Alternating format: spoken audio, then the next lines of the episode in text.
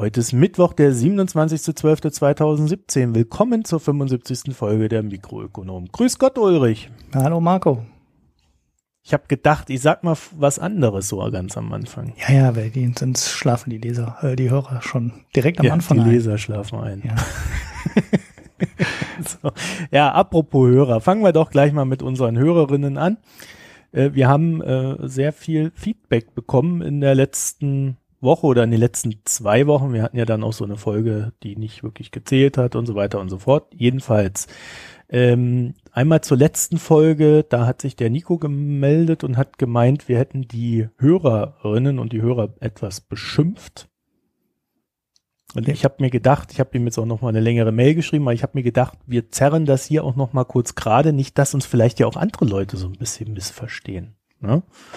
Die hören dann schon gar nicht mehr zu. Ja. Das kann passieren. schon alle weg und wir Ja. reden nur noch ins Leere.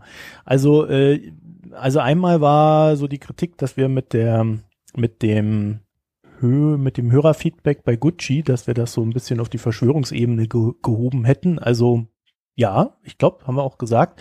Das Ding ist halt, äh, wir haben gar kein Problem damit, irgendwie Verschwörungstheorien zu besprechen. Äh, man muss dann halt nur vielleicht damit leben, dass wir das dann auch thematisieren, dass das ja vielleicht eine Verschwörungstheorie sein könnte. Aber ich glaube, der Gucci, der hatte damit auch gar nicht so die Probleme. Der hörte uns jetzt auch wirklich so lange und folgt uns auch schon so lange auf Twitter.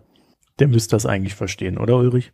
Ja, ja, glaube ich. Wenn glaub nicht ich Gucci, auch. bitte melden. Das ist ja, weil das ist halt auch so eine These, die schon uralt ist, ne, mit der Ölindustrie und der Autoindustrie und dass die sich gegenseitig befeuern. Ähm, und ja, die These ist äh, 50, äh, 50 Jahre alt oder noch älter. Und so richtig Hand und Fuß hat die eigentlich nie bekommen. Aber man kann das, das muss man also quasi eigentlich vor dem Hintergrund ähm, diskutieren. Also ohne den Begriff zu äh, erwähnen, kommt man da, glaube ich, nicht weiter. Ja, und das andere war, dass ich zu IOTA, wer ist das Ding? Ja, ja, ich glaube, das wird englisch Iota. ausgesprochen, aber ja. Wie, wie auf Englisch? Ja, IOTA. I, IOTA. IOTA. Ah. Aber ich bin mir nicht sicher. Naja, ich habe aus dem deutschen IOTA habe ich ein Idiota gemacht und zwar, weil der Ulrich sich nicht reingelesen hatte in die Thematik und da habe ich ihn Idiota beschimpft. Genau, da war Das kein war Hörer mit gemeint, sondern ich. Auf die Hörer Weißt ich muss mich hier Ja. im Podcast noch beleidigen lassen. Von Marco. So sieht's aus. Ich bin ist der einzige Idiot, Grund, warum ich diesen Podcast hier mache. lese. Wow, jetzt ist es raus. Und ich bin so ein bisschen Sado. Ja. Ne, und deshalb Ja. mache ich gerne, lasse ich mich gerne hier Sado-Maso-mäßig beleidigen und runtermachen. Naja, gut, ich das äh, wollte ich jetzt nicht unbedingt aus dir rauskitzeln. Ich, wir haben ja mit dem Bier eh immer schon das Problem, dass wir unsere ab 18, also das wollen wir jetzt hier nicht vertiefen. Nein, kommen wir mal zu was anderem. Also äh, in der Hinsicht, äh, da sollte niemand beschimpft werden. Aber naja, ich weiß, wir sind auch nicht immer nett zu unseren Hörerinnen und Hörern, das ist auch klar. das wissen wir. Oder ich weiß es. Ich bin ja meistens schuld. Aber in dem Fall sind wir nicht ganz so schuldig. So, das andere ist der Ivo. Ähm, der hat äh, den, den Mikroökonomen und, und der Foreign Times äh, jeweils eine Spende rübergereicht und ähm, hat dann dazu gemeint, äh, ich soll bei der Foreign Times doch öfter mal was machen. Das Ding ist folgendes. Und ähm, das klingt vielleicht ein bisschen doof, ne? Aber äh, Foreign Times lebt so ein bisschen auch davon, dass dass ich äh, äh, mir ein Thema suche und dazu einen passenden äh, passenden Gegenpart. Und ich habe jetzt zum Beispiel momentan drei Zusagen, alle für Februar. Mhm. Ja, also äh, na, dann stehst du dann da und hättest jetzt gern noch was im Dezember gemacht, im Januar und was im Februar. Jetzt habe ich drei Zusagen für Februar. Wie auch immer das wird. An der vierten Sache bin ich gerade dran, weil ich habe mich äh, bei der letzten Folge der Lage der Nation fürchterlich darüber geärgert, wie dort Polen niedergemacht worden ist. Und bei aller Kritik, die die Polen sicherlich einstecken müssen, finde ich es nicht in Ordnung, ähm, wie leicht ein polnischer EU-Austritt manchen Leuten also von der Zunge geht momentan. Und äh, das heißt, ich habe jetzt vier Themen, ein, ein, eins, wo ich noch nie keine Zusage habe und drei, wo ich Zusagen habe, aber die halt für Februar. Naja, hoffen wir, dass ich vorher noch was hinbekomme, aber ich bin da recht optimistisch. So, und das andere ist, ähm, der Ivo hatte uns dann noch was ins Blog reingeschrieben, nämlich, dass wir alternativlos hören sollen. Folge 40 und 41. Mhm. Dann habe ich mir gedacht, das ist ja vielleicht mal der richtige Moment darauf hinzuweisen, dass ihr alternativlos Folge 17 hören könntet. Denn ja, da sind mehr oder weniger die Mikroökonomen so von den Ursprüngen her zu finden. Wusstest du das eigentlich? Nee, das wusste ich nicht. Wusstest du noch gar nicht, ne? Ja, ja ich habe nämlich äh, äh in Folge 17 war ich in Alternativlos und habe dort meinen ersten Podcast gehabt, so als aktiver Part. Und äh, nach nachdem ich das gemacht hatte, hatte ich dann eigentlich so für mich gedacht, ja, das ist eigentlich etwas, was ich künftig gerne mal als Wirtschaftspodcast hätte. Mhm. So, jetzt fragt mich aber nicht, wie viele Jahre ich dann gebraucht habe, dich zu finden, Ulrich. Ich lese gerade 17.07.2011. Uh. Ja. Ich habe auch mal einen Podcast gemacht, da ging es um Verkehr. Da war quasi der erste Verkehrswende-Podcast. Aber ich glaube, der ist in den Untiefen von App.net verschwunden. Mit dem Sterben von App.net wurde er, glaube ich, über den Jordan gejagt. Ähm, Hast du auf Tim Brittlaff gehört und gedacht, Tim App.net ist ganz toll oder wie? Nee, nee, das wurde über App.net organisiert und bei App.net mhm. gab es ja einen Dateispeicher und alles dran. Ne? Da ja. war ja hinten diese 10 Gigabyte oder 1 Gigabyte, wenn du äh, bezahlt 10, hast dran. Sogar, ja. Und äh, dafür gab es ja auch Interfaces. Ne? Du musstest ja quasi nur ein MP3 in ein Verzeichnis hochladen und dann gab es so eine App, die dann aus diesem MP3-Verzeichnis äh, ein RSS-Feed generiert hat. Und damit musstest du zum Podcasten eigentlich nur eine MP3, MP3-Datei in ein passendes Verzeichnis schieben und ähm, diese App da quasi aktivieren. Und dann hattest du einen ähm, Podcast-Feed.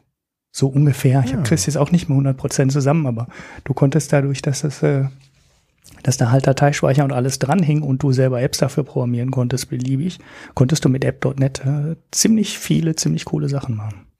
Wo Twitter jetzt in, noch wahrscheinlich noch zehn Jahre braucht, um wieder auf dieses Niveau zu kommen. Ja, ja, jetzt mecker nicht immer über. Das wirst du irgendwie nie verdauen, dieses App.net. Nein, das wird ich nie verdauen. ich, warte, nicht.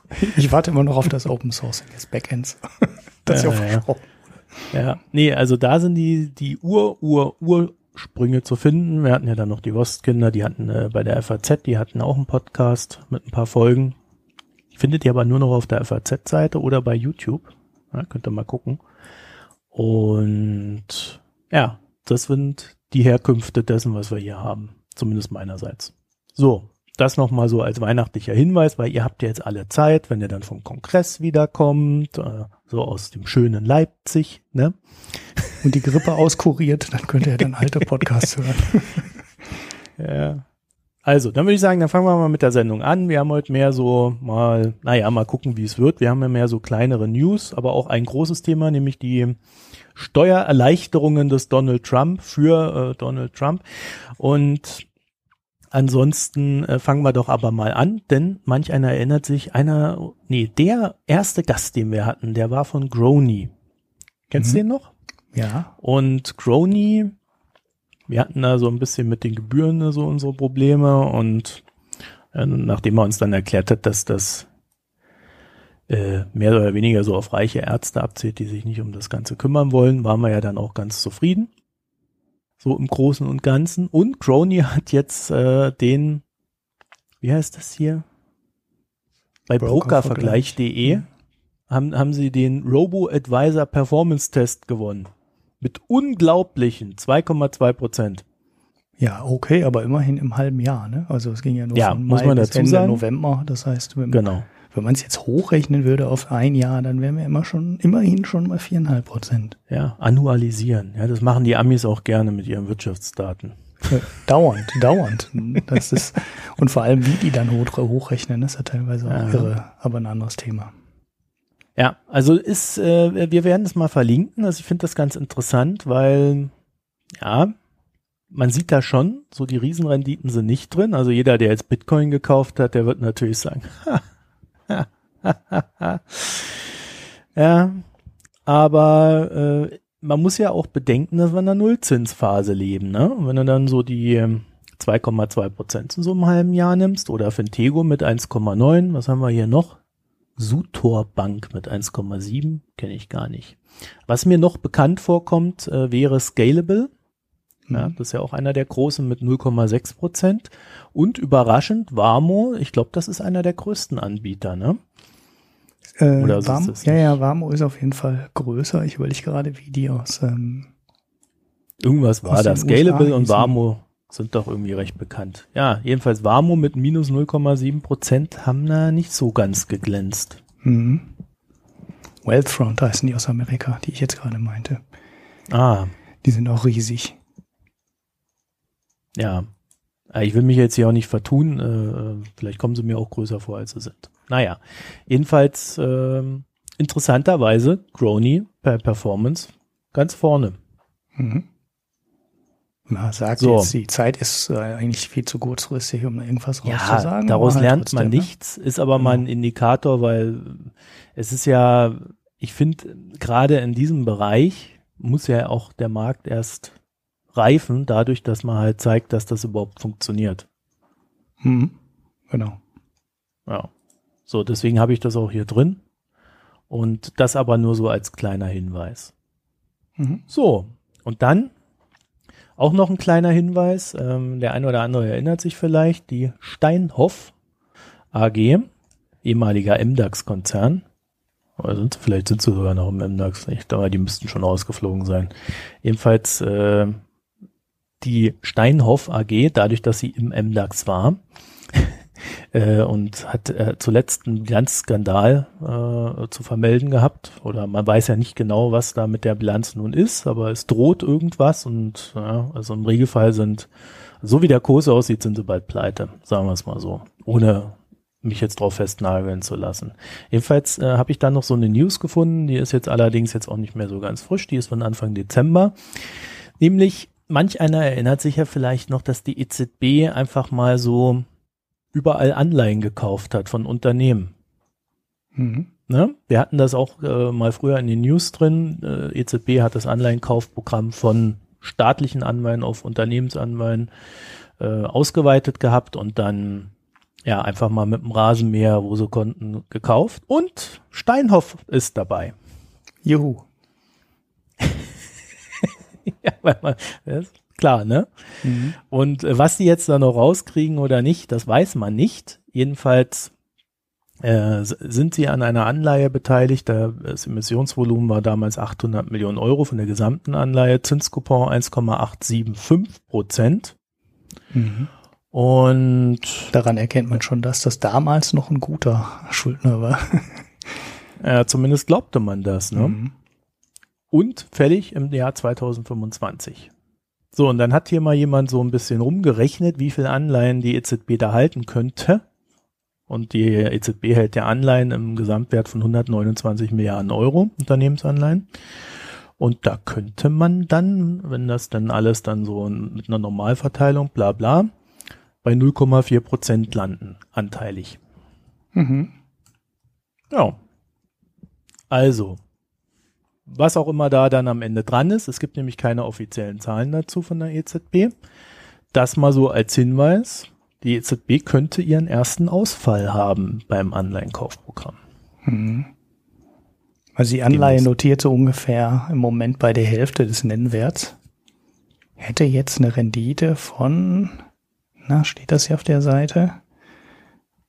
Wahrscheinlich von 15 Prozent oder noch mehr, ne? Hast du aktuelle Renditezahlen? Nee, ich habe das gar nicht auf hier. Ja, und ähm, nee, hier auf der Seite, die ich jetzt auf habe, Ist, steht auch nicht drauf. ist jetzt nur als News gedacht gewesen, deswegen hatte ich hab mich Ja. jetzt nicht weiter mit der Anleihe beschäftigt. Naja, ich wollte nur mal gerade gucken, wie tief sie ist. Also die Anleihe ist natürlich äh, ganz in, tief in den Centbereich abgesackt.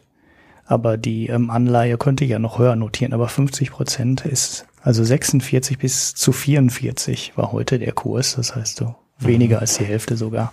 Ist natürlich schon ein ziemliches Desaster dafür, dass man 2025 sein Geld schon zurückbekommen soll.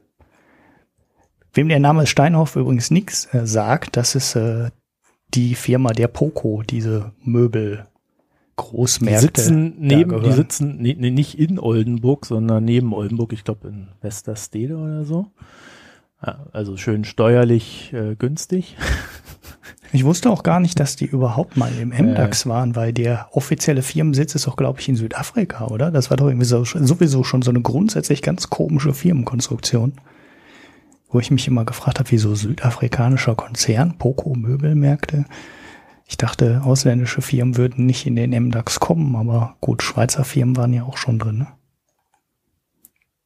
Ja, ja, die müssen aber einen äh, deutschen Haupthandelssitz äh, oder oder der Haupthandelsplatz muss, glaube ich, dann auch Deutschland sein, ja, oder irgendwie sowas. Kennen die genauen Bedingungen dann auch nicht.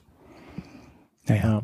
Also die EZB hat ihre Anleihen wohl auch noch und äh, hat aber auch die Ankäufe in den Anleihen gestoppt, logischerweise. Ja, ja. Also wahrscheinlich lernen die auch gerade damit jetzt umzugehen. Ja. Ja, ja, das Rating ist ja jetzt auch äh, tief im Junk-Bereich und damit darf die EZB dann auch nicht mehr kaufen. Ja, genau. Damit fängt's dann an. Ja. Aber jetzt halt zu spät, ne? Sie haben die Dinge halt gekauft, als die Bonität noch gut zu sein schien. Ja, die haben alles gekauft. Also die haben jetzt da nicht gesagt, wir kaufen jetzt die Steinhoff, weil wir die so geil finden, sondern die haben halt einfach äh, alles. Es ist halt so dieses Rasenmäher-Prinzip, ne? Ja, genau. Das war ja auch Absicht, ja. ne? damit die nicht irgendjemanden bevorzugen oder benachteiligen. Haben sie ja grundsätzlich gesagt, äh, Rasenmäher oder Gießkanne, wie man das nennen, nennen will. Äh, mhm. wir, wir kaufen überall. Also das Geld geht quasi an alles, an alle, ähm, nur ja nach irgendwelchen halbwegs sinnvollen Kriterien. Ne? Also wie groß sind die Anleihen? Da kaufen wir dann nicht alles von einem, äh, von einer Firma wir gucken, wie liquide der Markt ist und so, so Parameter werden die dann hauptsächlich benutzt haben und danach die Anleihen dann ausgewählt haben. Und natürlich die Bonität, ne? Das kommt ja auch dazu. Also sie werden halt nicht angefangen ja. haben, bei der schlechtesten Bonität einzukaufen als erstes, sondern sie haben halt von oben angefangen, bis es dann halt irgendwann mal knapp wurde. Ja, also Steinhoff hat Firmensitz in Amsterdam. Das noch nachgereicht. Naja, gut. Und äh, ist aber irgendwie auch in Südafrika notiert. Also es ist wieder so eine, so eine typische Konstruktion, bei der man, bei der man wohl heutzutage auch einfach aufpassen muss, weil man da gar nicht mehr durchblicken kann. Ne? Ja, genau. Ich sehe auch gerade bei der Anleihe, da steht als Emittent Steinhoff Europe AG. Also es kann auch wieder gut sein, dass der Konzernsitz in Südafrika ist und dass die europäische Holding ist oder die, die europäische Tochter ist, die wiederum auch wieder eine Holding ist für alle Möbelketten, die dann in Europa handeln. Ich habe mal einmal so, so zwei Artikel ein bisschen über die Firma gelesen und die haben ja auch zugekauft wie irre. Das ist ja wohl auch einer mhm. der Gründe, warum die jetzt in ja. die finanzielle Schieflage gekommen sind und vielleicht auch einer der Gründe, warum das so lange nicht aufgefallen ist, weil die Firmenkonstruktion halt so unübersichtlich ist. Ja, ja, die Holding ist die notierte. Also die im MDAX notierte. Mhm, okay. Ja, ja, gut, dann erklärt sich das vielleicht auch alles ein bisschen, dass da ja. darüber vielleicht dann noch der Haupt. Auch mal ein interessantes Thema, ne? Äh, äh, in welcher Konstruktion man eigentlich an eine deutsche Börse gehen kann oder eben auch nicht. Hm. das hat sich auch schon ein paar Mal geändert, ne? Ja, ja, eben, das ändert sich ständig und dann rennst du dann nämlich hinterher, äh, um, um zu gucken, wie, wie ist es jetzt eigentlich aktuell. Und das nächste, was dann irgendwie ziemlich nervt, ist, dass die ständig da die, die Börsensegmente ändern, wie die heißen. Und dann gibt's dann wieder noch einen neuen Markt und dann gibt's wieder einen Markt, der irgendwie ein Ersatz für einen neuen Markt sein soll, den es ja eigentlich schon lange gar nicht mehr gab und so weiter und so fort. Also man ist ja ständig dabei, dem irgendwie hinterher zu rennen, wie es eigentlich gerade ist. Ziemlich nervig, finde ich. Naja. So viel auch zum Thema Transparenz. naja. Gut, was haben wir noch? Lassen wir mal die Steine auf. Das war ja eigentlich nur so eine kleine News. Dann haben wir noch, ähm, du hast jetzt hier so lauter Nachklaps und so weiter drin bei dir, ne? Ich habe die ganzen News und du hast die Nachklaps. Ich habe die Nachklaps und ein Thema. Ja, deswegen werde ich jetzt euch zuschwätzen und dann nachher kommt der Ulrich dran. Okay. Ich habe nämlich noch eine ganz interessante Sache äh, so nebenher äh, gehabt, weil äh, verschiedentlich gerade so berichtet wurde, dass das äh, Bundeskartellamt äh, sich demnächst jetzt Facebook vorknöpfen möchte. Dann habe ich mal geguckt, wie, warum eigentlich oder wie geht das eigentlich? Und äh, da ist es tatsächlich so, dass seit dem 9.06.2017 das Bundeskartellamt, also vorher war es so, dass es immer so, so Sektoruntersuchungen gemacht hat. Ja, die haben dann geguckt, ah, da ist ein Unternehmen, das ist aber ziemlich groß aha, das ist ein Monopol, verstößt das denn auch äh, gegen, äh, nutzt es seine Marktmacht, um sich daran zu un, un, unsittlich zu bereichern, ja, so ungefähr. Und seit äh, 9.06.2017 kann das Bundeskartellamt auch hergehen und sagen, hm, da ist ein Unternehmen, dem könnte man ja unterstellen, dass es eine marktbeherrschende Stellung hat. Schadet das denn den Verbrauchern? Gibt es da eventuell viele Betroffene? Ja, also vorher war das so eine, so eine Sektoranalyse und jetzt geht's hin zu, zu explizit auch, schadet das vielleicht Verbrauchern, was vorher nicht so im Mittel, äh, ähm, im, im Blickfeld der, äh, der Kartellbehörden stehen durfte. Mhm. Und das ist ganz interessant, weil erst dadurch ermöglicht wird, äh, dass äh, das Kartellamt auf Facebook losgeht. Mhm. Ja, also generell äh, viele kleine Internetunternehmen können da jetzt betroffen sein, sofern sie halt so eine Marktnische besetzen. Aktuelles Beispiel aus November wäre jetzt äh, von CTS Event Team, das kennst du sicherlich auch, mhm. dieser äh, Kartenverklopper da, ne? Mhm. Äh, war auch mal am neuen Markt gelistet damals. Und die haben versucht, äh, ein, ein Unternehmen namens Four Artists zu übernehmen. Mhm. Also, also ein Veranstalter von Konzerten, ne, glaube ich. Äh, keine Ahnung. Ich habe mir nur den Firmennamen angeguckt. Ja. Und da haben die Kartellbehörden gesagt, nö. Nö, ihr nicht. Mhm. Und das rührt unter anderem auch daher. Also das ist schon mal so ein erstes Ding. Und was ich auch im Zuge dessen sehr interessant fand, war, dass die Kartellbehörden äh, dann im Jahr 2018 hergehen werden und sich auch mal die Rahmenbedingungen bei den Vergleichsportalen angucken möchten. Mhm. Bei den Vergleichsportalen, da geht es dann um so Unternehmen wie Check24, Verivox oder Idealo. Mhm. Weißt du, zu wem Idealo gehört? Äh, Idealo ist Springer. Ja, Idealo gehört zu Springer und der Herr Döpfner, Vorstand von Springer, bekannt durch Aussagen wie Staatsfunk und sonstige AfD-nahe Wörter. Der Herr Döpfner äh, war eine der treibenden Kräfte dahinter, dass Google vor die äh, Kartellbehörden gezerrt wird. Mhm. Ja, und jetzt muss er sich selber mit ihnen auseinandersetzen. Das ist vielleicht auch mal ein guter Hinweis darauf, dass man diesem ganzen, der ganzen emotionalen Ansprache, die so ein Medienmanager äh, zu verstehen weiß, vielleicht nicht immer hinterherrennen sollte. Mhm. In dem Artikel, den du da verlinkt hattest, ne, ähm, zu dem äh, Kartellamt und dass das jetzt anders mhm. äh, aufgrund anderer ähm, Tatsachen, Ermittlungen oder Untersuchungen ja. aufnehmen kann, ist äh, keine Grenze genannt, ab der das Kartellamt aktiv werden kann. Mhm. Äh, weißt du da zufällig noch irgendwas drüber? Nee. Nee, gut, ja, weil dann erzähle ich, dann erzähle ich, sage ja. ich jetzt warum. Weil ähm, früher in der, in der alten Regelung, wo sich das Kartellamt immer nur Märkte gepackt hat und geschaut hat, ob in diesem Markt durch irgendeine Firmenübernahme eine monopolartige Stell, äh, Stellung entstehen könnte, was ja immer grundsätzlich ein Grund war, warum das Kartellamt gesagt hat, äh, die Übernahme genehmigen wir nicht, gab es immer eine Untergrenze, ab der das Kartellamt aktiv wurde. Und das waren 100 Millionen Marktvolumen eventuell auch 100 Millionen Umsatzvolumen. Da kann ich mich jetzt nicht, nicht hundertprozentig äh, festlegen. Das ähm, ist aber einer der Gründe dafür, dass egal in welchen Supermarkt du gehst und welches äh, ähm, Gewürz du da einkaufst, also außer du gehst zum Discounter, aber wenn du in einen normalen Supermarkt gehst und du hast da Gewürze stehen von äh, Ostmann und Fuchs, das sind nämlich die zwei großen bekannten Marken, das total egal ist, bei äh, welche, welches der beiden Sachen du einkaufst, weil es gehört eh dem gleichen. Und das basiert genau auf dieser ähm, 100 Millionen ähm, Euro Grenze. Mhm.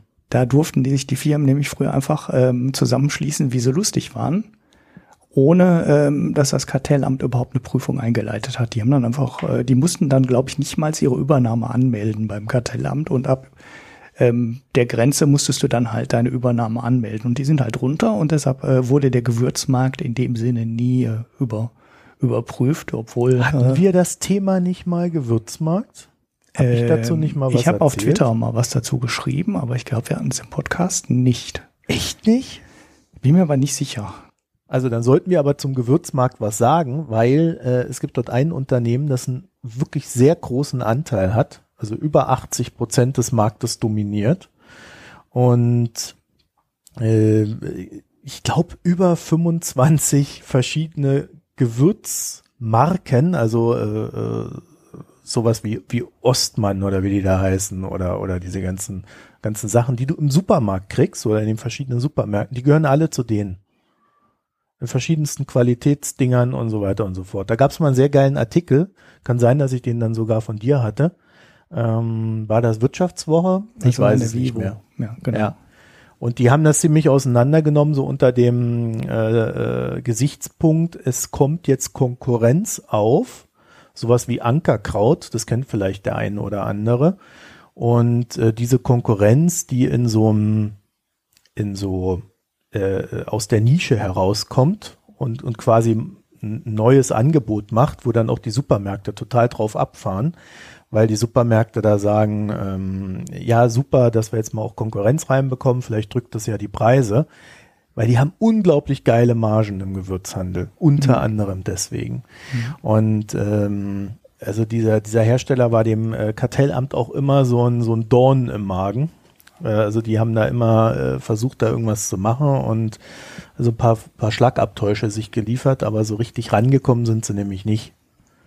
Und das ist schon total spannend, ähm, dass, dass jetzt quasi immer mehr Möglichkeiten entstehen für das Kartellamt dort zu wirken. Und das ist, glaube ich, im, im Zuge der Globalisierung und der Digitalisierung auch eine, eine sehr positive Entscheidung, die da gefallen ist. Hm, genau, weil diese, also, also wenn diese Umsatzgrenze jetzt weggefallen wäre, ne, was ich fast ja. vermuten würde, dann ähm, bekommt das, äh, also wenn ich jetzt zum Beispiel, du hast ja gerade die Preisvergleichsdienste genannt. Ja. Ne, das sind ja jetzt keine Dienste, die unfassbar viel Umsatz machen. Ne, die kommen, bekommen über Affiliate-Programme und so ein bisschen Geld. Wenn die auf das andere verweisen, die Margen bei denen sind wahrscheinlich auch relativ gut, weil die Kosten für den Betrieb so einer Plattform hier relativ ähnlich ist und äh, ja, mit mehr Nutzern hast du kaum steigende Kosten, aber immer mehr Einnahmen der Markt oder die Einnahmen, die diese Firmen erzielen, werden aber halt nicht wahnsinnig groß sein. Und bisher wäre es dem Kartellamt halt nicht möglich gewesen, gegen die irgendwas zu machen, ne? weil der Markt zu klein ist und das dann halt immer unter die alten Grenzen gefallen ist und äh, das Kartellamt da nie irgendwas gemacht hat. Vor allem, weil es auch nie in dem Sinne größere Übernahmen gab. Ne? Es gibt dann halt Check, ja, machen die auch, ja klar, die machen auch so einen, Pla äh, so einen Preisvergleich noch relativ neu, dann gibt's Geizhals, dann gibt's Idealo. Aber das sind jetzt halt alles keine Firmen, die zwei oder 400 Millionen Umsatz machen und die haben sich nie gegenseitig gekauft und deshalb hat das Kartellamt dann wahrscheinlich wegen der ähm, Marktgröße nie was machen können, aber auch wegen den äh, ausbleibenden Übernahmen, weil das ist ja eigentlich normalerweise der Punkt, an dem das Kartellamt aktiv wird. Ähm, nie was gemacht. Jetzt könnte das Kartellamt aber auch ohne eine Übernahme und auch ohne ein Marktvolumen, was entsprechend großes ähm, eingreifen, einfach dadurch, dass der Verbraucher benachteiligt wird. Das ist natürlich schon eine komplette äh, Änderung im Vorgehen. Ja, also 80, 80 Prozent Anteil haben sie. Ich habe das nebenher nachschlagen können. Und ähm, im letzten Jahresabschluss, ähm, also 2015 müsste das dann gewesen sein, ne? Hm. Bei 16 wird ja erst Ende 2017 Bands eingestellt. Also, ähm, äh, im letzten Jahresabschluss ist der Gewinn da von 21,6 auf 13,7 Millionen Euro gesunken. Und das wird auch darauf zurückzuführen sein, dass äh, die Konkurrenz größer wird. Mhm. Ja, das ist natürlich schon, äh, für die ist das ein harter Schlag. Ja, das ist total spannend. Also das ist so einer der Märkte. Also den Artikel stelle ich dir gleich nochmal rein. Also das ist so ein Artikel, wenn ihr, wenn ihr wenig lest jetzt über die Tage, da solltet ihr euch mal informieren, weil das ist, ein, das ist, ein, das ist eine ganz tolle Sache. Das ist Wirtschaft live. Okay, also dann kommen wir mal zu Donald Trump. Ulrich, du hast dich damit beschäftigt. Also nicht mit Donald Trump, sondern mit, mit der Steuererleichterung für Donald Trump für ihn persönlich, ja gut, das ist mir dann, ähm, jetzt benutzen wir das Wort schon wieder ein bisschen zu einfach und ein bisschen zu verschwörungstheoretisch, weil das, was dann am Ende als Steuerreform da durchgekommen ist, nicht unbedingt Trump-Politik ist, also keine spezielle Trump-Politik ist, sondern eigentlich ein Programm, was große Teile der Republikaner eh schon immer vertreten haben. Also man darf nicht immer alles, äh, man darf sich immer nicht immer nur auf Trump fokussieren, sondern äh, vieles von den Steuersenkungen sind ja Ideen, die republikanische Staaten zum Beispiel auch schon mal umgesetzt haben und probiert haben. Und die sind halt grundsätzlich der Meinung, dass äh, ein Staat so wenig Geld wie möglich haben sollte, ähm, außer für Militär. und äh, alles andere überflüssiger Ballast ist, den man so schnell wie möglich ähm, abstößt. Ich meine, ich, ich spitze jetzt schon wieder zu. Naja, also äh, mein, mein, mein Freund Donald hat sich äh, in, in seinem Club da, La Amago oder wie das Ding da heißt, Mar-a-Lago. hat das ja. La, was? Mar-a-Lago. Mar-a-Lago. Also, da hat er sich jedenfalls hingestellt und hat zu seinen Freunden gesagt, habe ich gestern erst gelesen, hat zu seinen Kumpels da gesagt, zu seinen Milliardärskumpels, ihr seid jetzt alle viel reicher geworden. Hat er das nur zu denen gesagt? Ich dachte, er hätte das zu allen Amerikanern gesagt. Nein, das hat er zu denen gesagt. Aha. Also ich habe so gelesen, dass er das zu seinen Kumpels da in seinem Ding da gesagt hat. Okay, stimmt ja auch. Ja, Ja, ja, also ich meine, äh, Also er- es scheint schon ein gewisses Bewusstsein dafür da zu sein, entgegen ja anderen Aussagen, die er öffentlich getätigt hat. Also vor der Abstimmung hat er ja zum Beispiel gesagt, ähm, also äh, wenn ich mit meinen äh, Milliardärsfreunden spreche, dann sind die ziemlich sauer mit mir, dass sie jetzt künftig weniger Geld haben werden. ja, genau, das sind halt die frechen Lügen, die er immer bringt. Ja. Wobei ja schon jedem klar war, ja, äh, es ist ja, es ist ja relativ normal, wenn du eine normale Steuerreform machst und du erhöhst zum Beispiel den Steuerfreibetrag, den jeder Mensch, jeder äh, Bürger bekommt. Das ist ja jetzt eine der Geschichten, die in den USA auch passiert. Ich glaube, der ist sogar fast verdoppelt worden. Das Detail habe ich jetzt gar nicht mehr rausgeschrieben worden. Äh, gar nicht mehr rausgeschrieben, aber ich glaube, der ist von 6 auf 10 oder auf 12.000 äh, Dollar gestiegen. Doch, hier habe ich es wohl stehen. Ja, nee, hier habe ich es nur als Beispiel gebracht. Und ähm, dann ist es ja in der Natur der Dinge, dass die Leute, die einen höheren Steuersatz haben, von diesem Freibetrag stärker profitieren als die Leute, ähm, die niedrigeren durchschnittlichen Steuersatz haben oder niedrigeren Grenzsteuersatz haben. Das ist ja, das ist ja immer so. Was Trump jetzt allerdings hinbekommen hat, ist, dass du nicht nur in der Menge Geld ähm, als Gutverdiener besser prof äh, mehr profitierst, sondern ist sogar so, dass du als ähm, im prozentualen Steuersatz sogar stärker äh, profitierst als ähm, Leute mit niedrigem Einkommen.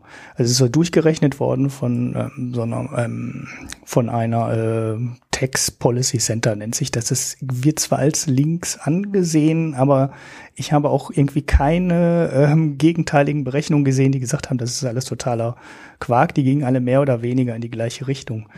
Und äh, die Berechnungen haben halt ergeben, dass du beim Einkommen in der im höchsten in der höchsten 20 Prozent 2,9 Prozent weniger Steuern bezahlst, die ähm, unteren 20 Prozent aber nur 0,4 Prozent weniger Steuern bezahlen. Also selbst in Prozent betrachtet äh, geht äh, die Steuersenkung vor allem an die Leute mit den hohen Einkommen was wirklich, äh, wie ich gerade kurz gesagt habe, sehr ungewöhnlich ist für eine Steuersenkung, weil normalerweise dem profitieren die unteren 20 Prozent prozentual normalerweise stärker als die oberen, was natürlich in Geld wegen des niedrigen Einkommens äh, weniger ist als äh, bei den Gutverdienern. Aber ähm, das hört da nicht auf. Also die, die Trumpsche Steuerreform hört an der Stelle nicht auf, sondern das geht halt, das geht alles noch weiter. Und die Steuersenkungen, die die, die, die Privatpersonen bekommen, sind erstmal, nur- sind mal erstmal nur temporär. Das heißt, die laufen jetzt zwei oder drei Jahre und dann laufen die über einen gewissen Zeitraum wieder aus. Also bis 2025 sind alle der privaten Steuersenkungen, die wir gerade besprochen haben, wieder Geschichte und äh, dann ist es wieder genauso wie vorher. Gleichzeitig Damit er aber- noch mal ein Wahlversprechen machen kann, dass er die Steuern von den Leuten dann wieder senkt, oder wie? Genau, genau. Also das, kann- das kann man schon durchaus, äh, kann schon durchaus sagen, äh, wenn ich komme, ähm, wenn ich nochmal wiedergewählt werde, dann verlängere ich die Steuersenkung. So, das kann man sich jetzt quasi schon äh, festsetzen, dass er das wahlkampfmäßig beim nächsten Mal machen wird und sie dann doch nicht abschmelzen Aber nur die wird, oder? Privaten. Genau, und sie dann nochmal neu auflegt. Und die Unternehmen kriegen dann neue Steuersenkungen? noch Ja, mehr? noch mehr, genau, weil die haben ja gewirkt. Ähm, naja, aber das müssen wir erstmal erzählen. Die Unternehmenssteuern werden nämlich viel, viel stärker gesenkt. Der Körperschaftssteuersatz, also das, was du auf deine Gewinne bezahlen musst, die du in den USA erwirtschaftet hast, zahlst du 35, äh, zahlst du bisher 35 Prozent und das sinkt auf 21 Prozent. Das wird ähm, teilweise gegenfinanziert, dadurch, dass du ein paar Sachen weniger abschreiben, ähm, absetzen kannst und ähm, wahrscheinlich einen etwas höheren Gewinn jetzt ausweisen musst. Aber ähm, die Senkung des Steuersatzes von 35 auf 21 Prozent ist natürlich schon massiv. Ich meine, das ist ja, das sind ja 40 Prozent, wenn du es durchrechnest. Ne? Also äh, wenn dein Gewinn so bleibt wie vorher, zahlst du jetzt auf einmal fast 40 Prozent weniger, äh, weniger Steuern. Und das verstärkt diese gesellschaftliche äh, Schieflage, die diese Steuerreform schon bei den ähm, privaten Steuern hat, natürlich noch viel mehr, weil die Leute, die reich sind, die haben halt Unternehmen und haben vor allem auch die Möglichkeit, ihren Immobilienbesitz zum Beispiel in Immobilien zu ähm, parken. Also die halten die Immobilien, bis auf die, die sie selber bewohnen, ähm, ja nicht direkt, sondern die gründen halt eine Firma, in der sie dann die Immobilien parken und zack, zahlst du auf einmal für die Nummer nur noch 21 äh, Prozent Steuern.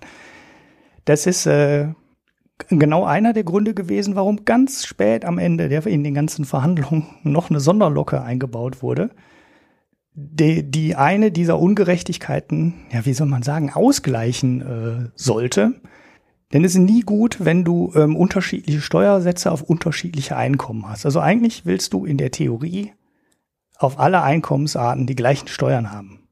Weil dann musst du keine Steuerschlupflöcher bauen, du musst keine Firmenkonstruktion um deine Immobilie legen, weil das total egal ist, äh, wo du deine Mieteinnahmen äh, verbuchst. Ne? Ob das deine private Immobilie ist, ob du die in einer Firma geparkt hast, du zahlst da drauf deinen Einkommensteuersatz.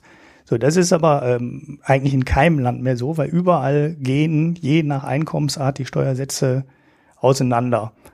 Und ähm, Dafür haben die Amerikaner so eine schöne Regelung, die heißt Pass-Through-Gewinne. Also du kannst halt eine Firma gründen, in die du deine Immobilien wirfst und du wurdest da dann die Einnahmen in dieser Firma so, so besteuert, als hättest du, als wären das deine privaten Einnahmen, obwohl du eigentlich eine Firma warst.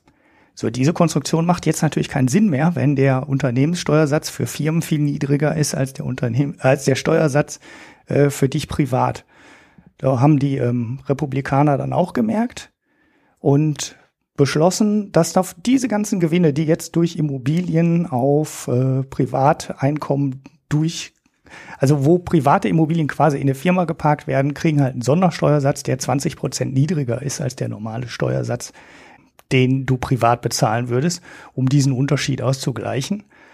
Und das war übrigens ein, das war genau die Änderung, die ein Senator, äh, Bob Corker heißt er, in letzter Minute ähm, dazu gebracht hat, statt Nein mit einem Ja zu ähm, stimmen. Und ihr müsst jetzt mal raten, von welcher Regel der besonders profitiert hat. genau von dieser 20, von diesem 20-prozentigen Sonderrabatt für äh, die Immobilieneinkünfte, die du in so einer Firma geparkt hast, die du aber eigentlich so versteuern müsstest, wie man sie privat besteuert. Und das ist ein ganz schönes Beispiel für diese Schieflage, die die ganze Steuerreform hat. Das sind halt keine Sachen, von der normale, durchschnittliche Amerikaner in irgendeiner Art und Weise profitieren würden, sondern davon profitieren halt die Leute, die größere Immobilienvermögen haben, die so groß sind, dass man sich halt, dass man dafür halt eine Firma gründen kann, weil das macht ja auch Aufwand, ne? da braucht man dann einen Wirtschaftsprüfer und muss eine Steuererklärung machen und so. Das machst du nicht für deine eigene Immobilie, aber sobald du ein paar hast, ähm, lohnt sich die Geschichte halt. Und davon profitiert halt der Senator Bob Corker und wobei es nie jemand genau weiß, weil keiner die Steuererklärung von Donald Trump kennt. Aber höchstwahrscheinlich wird Donald Trump in seinen ähm, Immobilienunternehmen zumindest teilweise das ist eine doch ähnliche üble Nachrede, haben. Ulrich. Der Donald Trump würde doch niemals von einer Steuer profitieren wollen, die er selber Außerdem hast du das Prinzip der Trickle-Down Economics überhaupt nicht verstanden. Ja, es ist doch völlig Ja, klar, dass der ja, Bob Corker, wenn er dann seine Millionen erstmal hat, dann gibt er die natürlich auch sofort wieder aus und führt die der Wirtschaft zu und dann geht's allen anderen auch gut. Ja, ich glaube, äh, wenn die Amerikaner jetzt im Gegenzug den Mindestlohn auf 25 Dollar pro Stunde, Ja, das ist ja glaube ich, die, Sozialismus. sogar die Theorie. Ah, das ist ja der purste Sozialismus. das ist Kommunismus, glaube ich, sogar noch viel schlimmer. Irgendwas Schlimmes gibt es bestimmt dafür. ja, Ähm, schön, Ja, schön. Weil wir haben diese ganze Geschichte, die du sowieso ja schon immer hattest, ne? Es gibt ja diesen alten Warren Buffett-Spruch, wo er sagte, er findet es total falsch, dass seine äh, Putzfrau oder seine Haushaltshilfe einen höheren Steuersatz hat als er selber.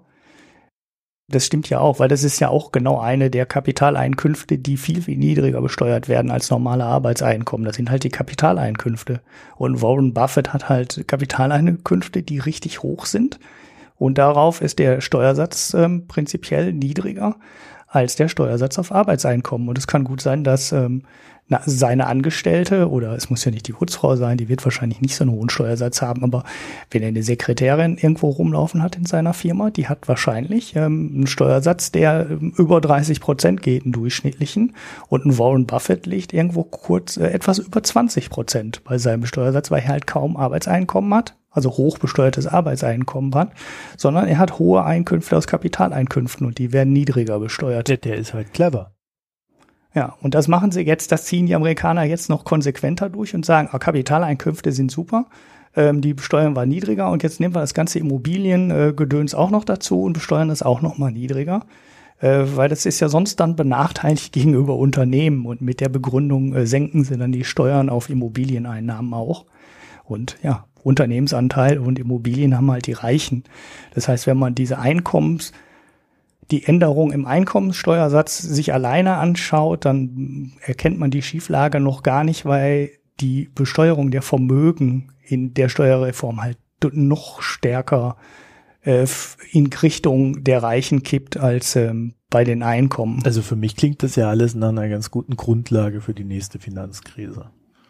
Ja, das, ich glaube, das funktioniert. Das ist äh, aber zu ähm, ja, ich sag mal so, äh, ich glaube, dass diese Steuerreform, ne, alles, was der Trump jetzt an der Stelle macht, kurzfristig funktioniert. Ne? Das ist, äh, wie du gerade am Anfang schon mal gesagt hast, das ist auf die Wiederwahl ausgerichtet. Ne? Das bringt den Leuten heute naja, was. nicht ganz, weil äh, nur der Teil mit, mit äh, den privaten Steuern ist auf die Wiederwahl ausgerichtet.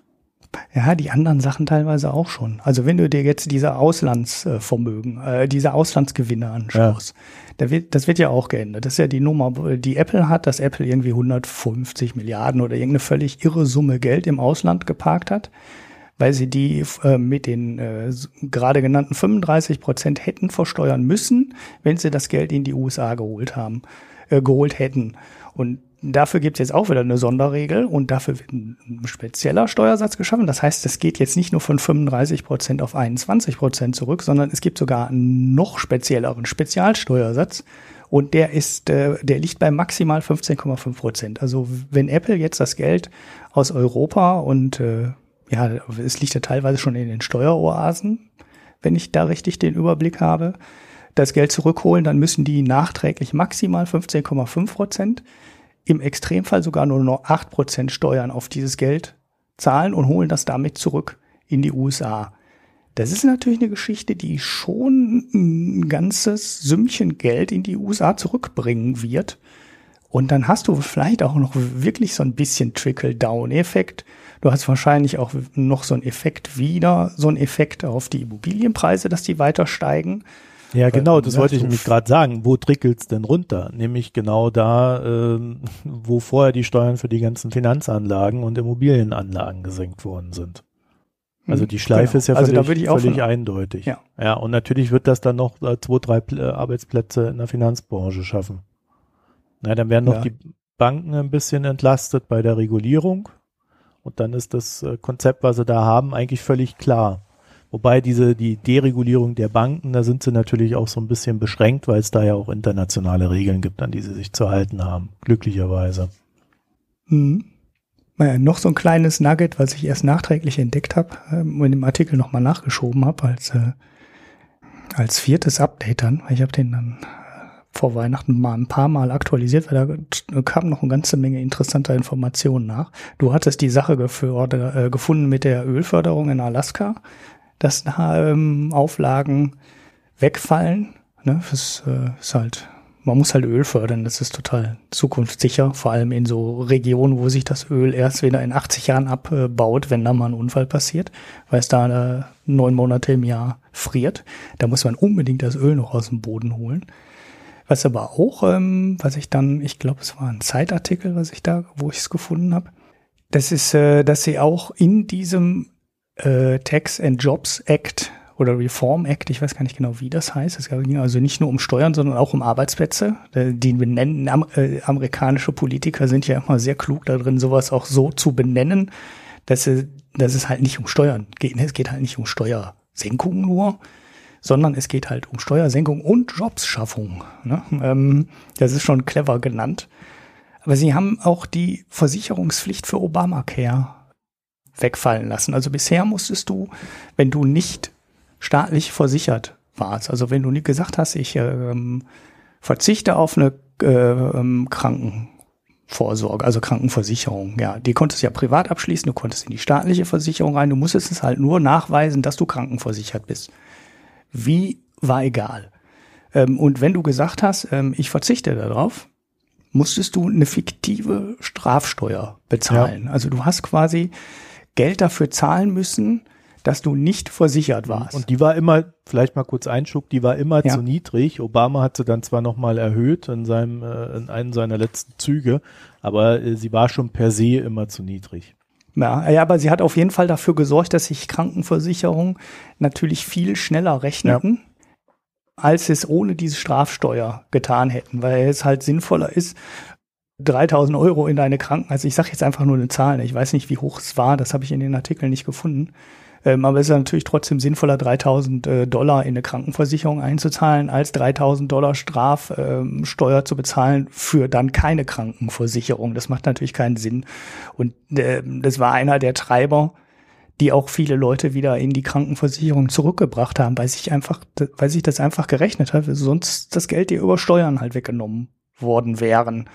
Und genau die Sache hat man jetzt, äh, die Sache ist jetzt halt weggefallen und äh, das gibt es halt wieder ein paar Millionen Menschen, die wenig Einkommen haben, die das jetzt neu durchrechnen und sich halt fragen, naja gut, dann bin ich halt 25, bin ja noch gesund, dann spare ich mir die Krankenkasse. Und ja, ähm, wenn sie dann nicht irgendwie beruflich extrem erfolgreich sind, äh, sind sie dann möglicherweise ihr gesamtes Leben dann draußen, weil sobald die mhm. erste Krankheit zuschlägt, äh, ist die Krankenkasse halt extrem teuer. Ja, äh, wobei es halt schon so ist, dass gerade die Jungen immer nicht mitgemacht haben. Also das waren halt gerade die, die nicht mitgemacht haben. Und man hätte das alles immer viel höher ansetzen müssen, was aber die Republikaner damals schon äh, auch gut verhindert hatten. Ne? Mhm. Da findet sich so alles gerade wieder so ein bisschen zusammen. Ne? Ähm, die es ist quasi die Abschaffung durch die Hintertür. Man, man versucht äh, der Versicherung halt dort den Todesstoß zu verpassen, wo man wo man es kann, der Krankenversicherung. Und äh, eine der Folgen ist natürlich äh, völlig klar, dem Staat fehlt dann natürlich auch Geld zur Finanzierung, ne? Weil das sind ja mhm. auch Einnahmen, die dann nicht mehr äh, umverteilt werden. Mhm. Weil das war in der, war in der Lage der Nation ganz gut. Ich habe den Begriff jetzt nicht gehalten, Sie hatten den Begriff äh, genannt. Aber äh, ja, ist halt das alte Verfahren. Man nimmt dem Staat erst die Einnahmen weg und äh, in den in ein, zwei Jahren sagen die dann alle, oh, uns fehlen ja Einnahmen. Ich meine, das haben natürlich so Haushaltsüberwachungsausschüsse vorher schon gesagt und ähm, Beobachter auch und gesagt, ihr, ihr habt, euch fehlt in zwei Jahren einfach unfassbar viel Geld, weil ihr verzichtet auf Steuereinnahmen in ja, äh, signifikanter Höhe und ihr rechnet das mit Wirtschaftswachstum dagegen, was eigentlich utopisch ist. Aber man rechnet es halt dann einfach ja, mit dreieinhalb ja Prozent Wirtschaftswachstum durch. Du hast es ja schon in den Wahlen gehabt äh, oder während des Wahlkampfes, dass äh, die ja immer behauptet haben, die Republikaner, dass ähm, Obamacare unglaublich teuer ist. Ja, was sie dabei mhm. natürlich verschwiegen haben oder hatten, war, dass die Versicherung, wenn man sie so gelassen hätte, wie sie unter Bush war, ungefähr dreimal so teuer gewesen wäre. Mhm. Zu dem Zeitpunkt schon. Ja, das mhm. heißt, äh, die, die, die Steigerungen von Obamacare äh, waren, obwohl sie hoch waren, also je nach Bundesland hat es ja variiert, äh, waren sie eigentlich immer noch im Vergleich halt zu dem, was vorher da war, okay. Mhm. Ja, und wenn du dann natürlich dein äh, Premium da drauf äh, bekommen hast jedes Jahr, äh, dass du, also gab es ja Staaten, wo dann die Versicherung um 112 Prozent im Durchschnitt nach oben gegangen ist. Also da, da gab es auch richtig harte Fälle. Ne? Äh, natürlich nicht immer für alle, sondern das sind dann irgendwelche Durchschnittswerte, aber äh, es ist äh, dieses amerikanische Gesundheitssystem krankt äh, vom, vom Prinzip her nicht unbedingt an der Versicherung, sondern es fängt halt bei seiner Kostenträchtigkeit an. Ja, und viele mhm. Leute haben dort auch eine Versicherung, die zwar irgendwas abdeckt, aber im Zweifelsfall halt nicht äh, in der Lage ist äh, oder, oder halt nicht gerade steht, wenn dann mal der Fall der Fälle eintritt. Ja. Und gerade wenn du Krebs hast oder so, äh, hast du wirklich andere Sachen zu tun, als dich noch mit deiner Versicherung zu kloppen. Und das wissen die natürlich. Mhm. Ja, es gibt da so eine schöne Grafik, wo die Lebenserwartung und die Menge des Geldes, das ein Land in das Gesundheitssystem reinsteckt, ne, als Prozent des BIPs und Lebenserwartung. Mhm. Und dann gehst du über alle Länder und äh, schaust, wie viel Geld ähm, oder ist es auf pro Kopf umgerechnet, bin mir gerade nicht ganz sicher. Auf jeden Fall sind die USA das Land, das äh, mit Abstand am meisten Geld ins Gesundheitssystem steckt also auch pro Kopf und auch auf die Wirtschaftskraft gerechnet. Mhm. Ist relativ egal, wie man es betrachtet. Und die Lebenserwartung fällt komplett raus. Also es gibt ähm, nicht gerade wenige Länder, die deutlich weniger Geld ins Gesundheitssystem stecken und eine deutlich höhere Lebenserwartung haben. Und das ist schon sehr auffällig, äh, dass die USA, die im Zweifelsfalle immer auf so viel Markt setzen und so stolz darauf sind, äh, wie effizient ihre Wirtschaft funktioniert und dass der Markt das ja regelt und das Geld dann genau dahin fließt, wo es hinfließen muss. An der Stelle, wo ein Markt äh, in den USA wahrscheinlich weniger geregelt ist als in den meisten anderen Ländern, total versagt, weil eigentlich müssten die USA bei der Menge Geld, die die ins Gesundheits, äh, in den Gesundheitssektor stecken, müsste die Lebenserwartung zwei, drei Jahre höher sein als in den meisten europäischen Ländern. Und das ist sie halt nicht. Sie kommen nicht mal annähernd daran. Ich glaube, sie liegt äh, drei, vier Jahre unter der Lebenserwartung, die Deutschland, Österreich äh, oder Frankreich haben. Jetzt mag man mich schlagen, aber ich habe nicht unbedingt den Eindruck von außen betrachtet, dass in den USA die äh, Märkte besonders gut funktionieren. Sie funktionieren für eine gewisse Schicht an Leuten besonders gut. Also ich würde beispielsweise ja, in den ja. USA auch viel besser zurechtkommen als in Deutschland. Einfach weil du, äh, wenn du, wenn du, wenn du dich nicht in Strukturen bewegen musst, kommst du in den USA besser zurecht. Mhm. Ja, also ich bin jetzt auch niemand, der sich in so ein großes Unternehmen reinhockt, aber dort kannst du halt äh, tausend äh, verschiedene Möglichkeiten finden, ohne das zu tun, richtig viel Geld zu verdienen. Ja, mhm. und äh, oder oder irgendwie Geld einzusammeln durch Spenden oder sowas, was ja in Deutschland jetzt nicht so ausgeprägt ist. Und äh, also für, für bestimmte Leute funktioniert es super dort. Aber für andere funktioniert es halt gar nicht, ja. Und äh, für jeder, jeden, der nicht viel Geld hat oder der auch nicht die Möglichkeit hat, sich die Bildung herzuschaffen, die er braucht, funktioniert es nicht. Das siehst du bei, bei der, das siehst du an den Unis, wie teuer die geworden sind. Das siehst du daran, mhm. dass äh, bei den gleichen Unis irgendwelche äh, Professoren äh, teilweise in ihren Autos schlafen müssen, weil sie so wenig Geld bekommen. Ja? Also mhm. das funktioniert da von vorne bis hinten nicht, was die da tun. Ja. Naja, gut, also das wäre jetzt, das, das wäre jetzt der zweite Markt, den man nehmen könnte. Das wäre. Ähm ja, ich weiß nicht, ich will immer, wenn ich da hingucke in dieses Land, äh, finde ich, sehe ich Märkte, die äh, nicht funktionieren. Ich finde da wenig ja. Funktionierendes. Das ist ja der Bildungssektor, genau, da, an der an Bildungssektor könnte man das genauso hochziehen, die Argumentation. Weil das ist auch ähm, so ein Markt, wenn du dir anschaust, äh, mit welchem, mit welchem Schuldenstand äh, Studenten heute von einer guten oder sehr guten Universität runterkommen, wenn sie ihre Ausbildung geschafft haben und was die äh, vor 20 oder 30 Jahren bezahlt haben, ist das irre viel. Ist das irre teuer geworden und der Gesundheit, äh, der, der Bildungssektor ist, äh, wird auch immer größer in den USA. Okay, ist auch alles nachvollziehbar. Aber er Aber, wird nicht äh, größer, äh, weil mehr Bildung stattfindet, sondern er wird größer, weil diese Bildung mehr Geld kostet. Genau, sie wird vor allem auch, äh, es wird halt auch nicht äh, im Durchschnitt besser. Ne? Du hast halt dann, wenn du auf so Uni-Rankings schaust, hast du halt ganz viele amerikanische Universitäten dabei. Das heißt aber nicht, dass die durchschnittliche, das heißt halt nicht zwangsläufig, dass die durchschnittliche amerikanische Universität besser ist als die durchschnittliche deutsche Universität. Und es heißt vor allem auch nicht, dass unfassbar viel Geld im Bildungssektor da wäre und da alles äh, gut wäre, sondern alles gut ist, wenn du in Harvard oder Yale bist, dann ist alles super toll. Aber an den Universitäten, äh, die sich dann so ein Normalsterblicher leisten kann, ohne ähm, mit 80 oder 100.000 äh, Dollar ähm, Student Loans von der Uni zu kommen, da ist da ist das, das mit den Professoren in den durchschnittlichen Gehältern. Ich glaube, es gab da auch so eine Grafik irgendwann mal mit den durchschnittlichen Professorengehältern. Und das hat nichts mit dem zu tun, was du von Europa aus ähm, in den USA siehst. Da denkst du, boah, da sind alle super ausgestattet. Die haben alle 20, jeder Professor hat 20 Assis und ein Forschungsetat von 20 Millionen und kann da tun, was er will. Und ist da total glücklich. Sobald du aus der obersten Ebene der Universitäten rausgibst, sieht da überhaupt nicht mehr gut aus. Und da kannst du auch überhaupt nicht mehr erkennen, dass die Amerikaner heute doppelt so viel für Bildung ausgeben wie vor 30 Jahren. Das kommt da einfach nicht an. Und das ist äh, ähnlich wie im Gesundheitssektor. Du siehst, dass da unfassbar viel Geld reinläuft und an bestimmten Stellen profitieren auch ein paar Leute davon. Da profitiert wahrscheinlich auch das obere Drittel, vielleicht sogar die obere Hälfte der Bevölkerung von. Aber darunter ähm, sind die Leute, die eben nicht davon bezahlen, äh, nicht davon profitieren, äh, dass da so viel Geld reinläuft, sondern eine teilweise deutlich schlechtere Leistungen bekommen, sowohl in der Gesundheit als auch in der Bildung als das, was du hier in Europa oder in Deutschland bekommen würdest. Ja, noch.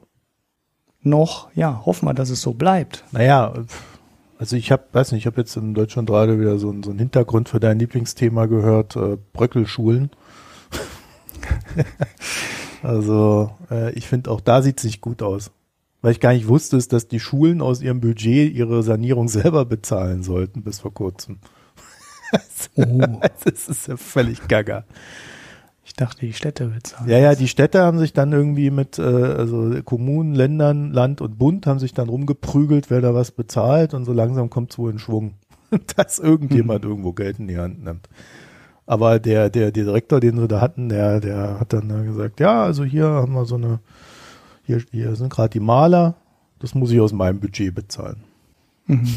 Ja, kann sein, dass das manche auch anders organisieren. Wahnsinn, ne? Aber äh, ja, so kommst du halt, ja. äh, also so sieht man an vielen Stellen schon auch diese, diese Ideologie in Deutschland so durchtrickeln, ja. Jetzt mal im Bild mhm. zu bleiben. Und ich habe so das Gefühl, dass wir uns da auf eine nicht ganz so gute Welt zu bewegen. Ja, auch wenn ich schon wieder sehe, dass dann äh, erst werden die Studiengebühren angeschafft, dann werden sie wieder abgeschafft, dann kommt wieder die CDU und schafft sie für die äh, für die äh, Nicht-EU-Ausländer wieder wieder an. Ja, und die Grünen in Baden-Württemberg machen dann mit. Das, äh, mhm. ja, also ich weiß nicht. Da, da ist eigentlich der Weg klar gezeichnet. Man, sie brauchen halt nur die entsprechenden Mehrheiten. Und diese ganzen Streits ja, sind nicht ja. endgültig geklärt. Also es kann ja nicht sein, dass wir jetzt dann in den nächsten 20, 30 Jahren, äh, wenn irgendwo die CDU mit irgendwem regiert, werden die Studiengebühren äh, wieder angeschafft und äh, wenn dann die SPD regiert, werden sie wieder abgeschafft. Oder wie, wie soll das ja, laufen? Ja. Ist doch auch alles gaga. Ja, gut ist das auch nicht, aber ja. in Amerika ist es halt noch viel schlimmer. Da ja, aber da geht's Uni halt hin. Oder die Angst, äh, die man da haben kann, ist halt, dass wir uns dahin bewegen. Ja, sei es im Gesundheitssystem, ja äh, wo ja auch äh, die, die Diskussion immer wieder hochkocht, wie das Ganze jetzt gestaltet werden soll, sei es über eine Bürgerversicherung, sei es über irgendwelche normalen privaten Krankenversicherungen und so weiter und so fort. Ja, also das, äh, die, die Diskussionen, zumindest wenn sie so bei, von der CDU geführt werden, deuten schon immer so in diese Richtung. Mhm. Naja, wenn die erstmal weg sind von der Regierung und sich dann neu finden, dann weiß man auch nicht, wo die sich neu finden. Ja, ich will das gar nicht wissen, wo die sich neu finden. genau, will ich eigentlich auch nicht wissen, aber äh, das, kann, das kann schon gut sein. Es muss ja auch, wir sind ja im Moment hier auch in einer, ähm, einer Zeitphase einer der absoluten Ruhe. Wir haben halt Boom, funktioniert alles, der Staat kann sich neue Möglichkeiten ausdenken, um Geld auszugeben, ohne dass der Haushalte direkt tief in die roten Zahlen absackt. Also wir sagen ja gar nicht mehr in die roten Zahlen ab, da sorgen ja alle für. Aber irgendwann ist halt auch mal Ende mit Boom. Und äh, dann wird man mal sehen, wer dann äh, die Regierungszügel in der Hand hält und äh, wo er dann anfängt zu sparen und was er dann anders organisiert. Mhm. Ob wir dann Hartz V bekommen oder wie es dann auch immer heißen wird. Ja, ja. ja das so bestimmt nicht. Nee, das glaube ich auch. Aber nicht. irgendein Depp wird sich schon finden, der seinen Namen da drauf klatscht. naja, gut, ich habe noch eine kleine Nachricht zu unserem ewigen Thema Ölpreis. Das ist ja so ein so ein Ding, was äh, ja was bei uns hier, glaube ich, in steter Regelmäßigkeit vorkommt. Ähm, der Ölpreis, dem geht's ganz gut. Der steht jetzt bei über 66 Dollar, zumindest der brennt. Das liegt daran, dass da so eine kleine Pipeline in Libyen beschädigt worden ist. Deswegen ist der mal so ein bisschen nach oben gegangen. Und jetzt sind alle erstmal ganz glücklich. Und da so auf Jahresfrist sieht das auch ganz gut aus mit plus 11 Prozent. Also, ja, das war der WTI. Der brennt, ist auf Jahresfrist so 19, über 19 Prozent im Plus. Ja.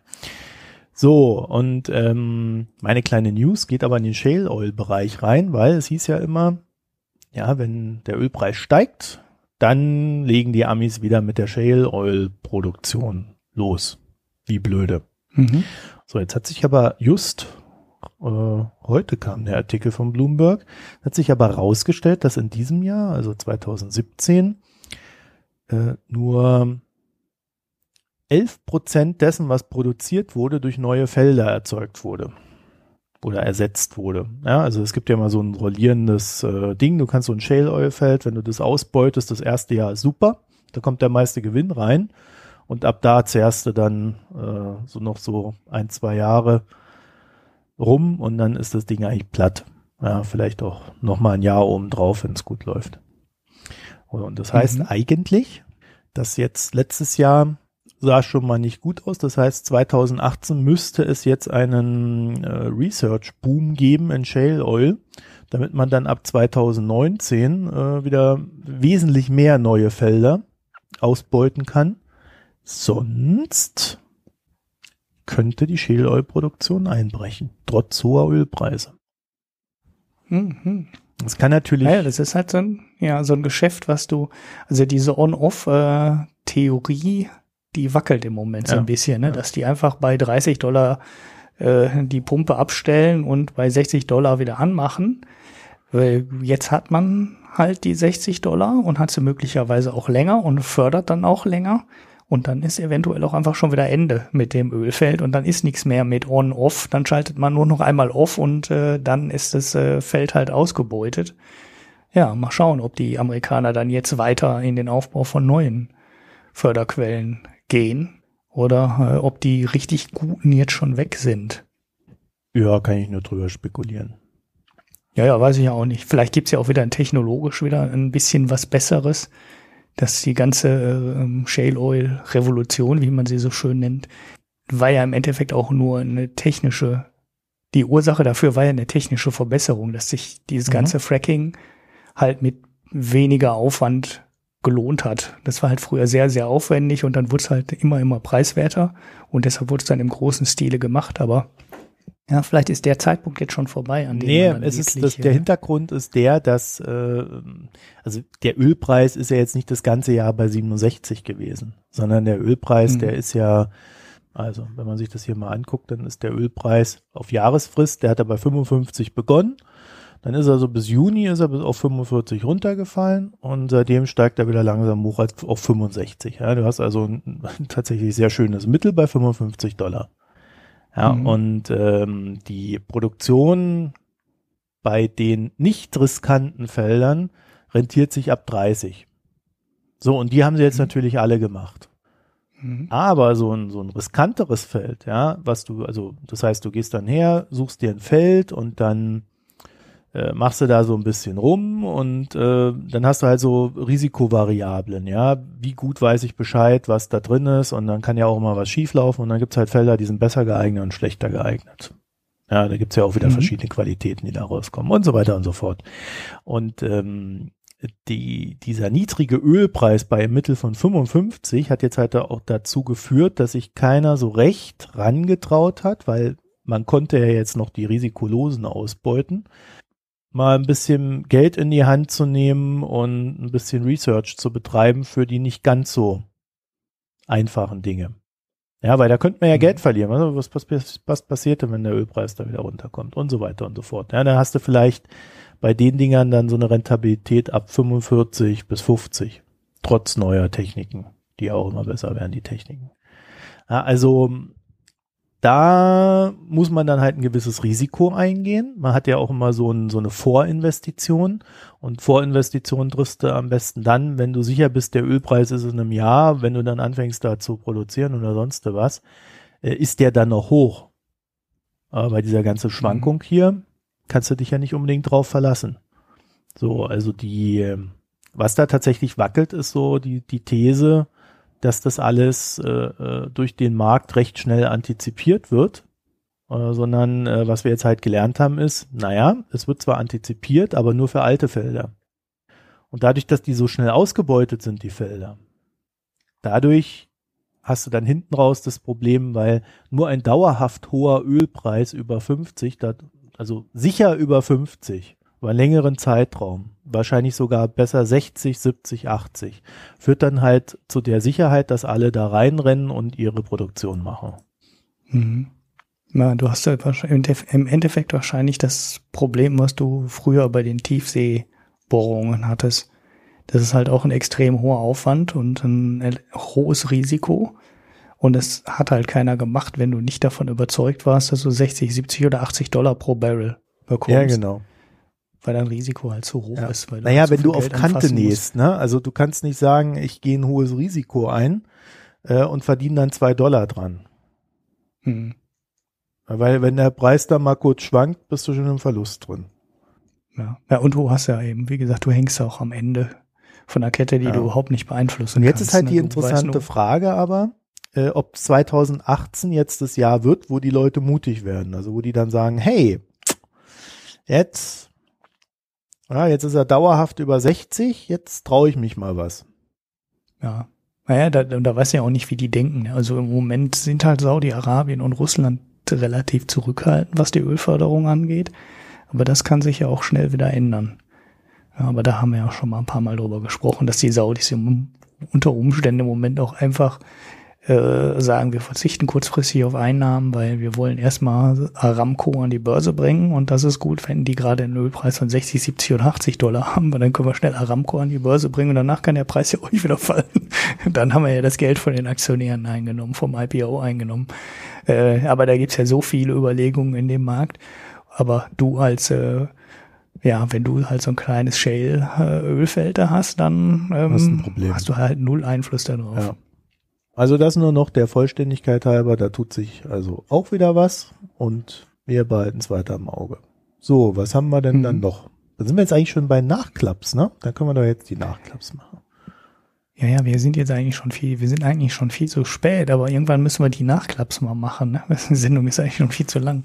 Ja, gut, machen wir das mit den Wohnungslosen. Ähm, da haben wir einen Kommentar bekommen auf äh, Twitter von, äh, von einem Usi Fabi unterstrich V, weiß ich jetzt nicht genau, was dahinter steckt. Nein, Fabi mit V und dann unterstrich F. Äh, Habe ich es andersrum gesagt? Ja. Entschuldigung. Also äh, Fabi mit V unterstrich F, ja. Äh, wir verlinken Links in den Shownotes. Der uns jetzt, naja, vorgeworfen ist jetzt nicht so äh, gemeint, aber es kam woanders auch noch ein Kommentar, ähm, der in eine ähnliche Richtung ging, den habe ich aber nicht mehr wiedergefunden. Dass wir das fiel uns bei der Besprechung auch schon ein bisschen auf, dass man das nicht rein auf wirtschaftliche Gründe ähm, runterbrechen kann, ähm, die, den starken Anstieg der Wohnungslosen, um das Thema nochmal kurz wieder aufzugreifen. Nein, äh, du hast es schon falsch beantwortet, hatte ich so den Eindruck. Wo, was wir unterscheiden ja. sollen, sind einmal die Wohnungslosen und einmal die Obdachlosen.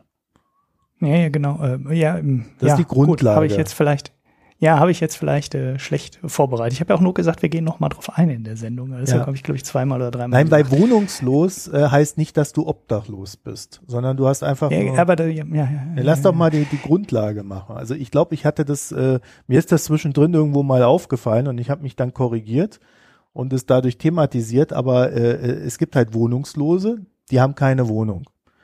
Aber mhm. die sind nicht automatisch obdachlos, weil die, die können dann bei Freunden wohnen, dann gibt's dann irgendwelche Unterkünfte und so weiter und so fort. Da gibt's recht viele Möglichkeiten und äh, die nutzen die dann und sind aber dadurch nicht obdachlos. Obdachlos sind explizit die, die keine Wohnung haben und unter quasi freiem Himmel schlafen. Genau, und die Zahl der Obdachlosen ist, ne, sind nicht diese äh, 400.000 oder sowas, die wir in der letzten Folge genannt haben. 335.000 waren das, glaube ich, ne? 335.000 auf 420.000.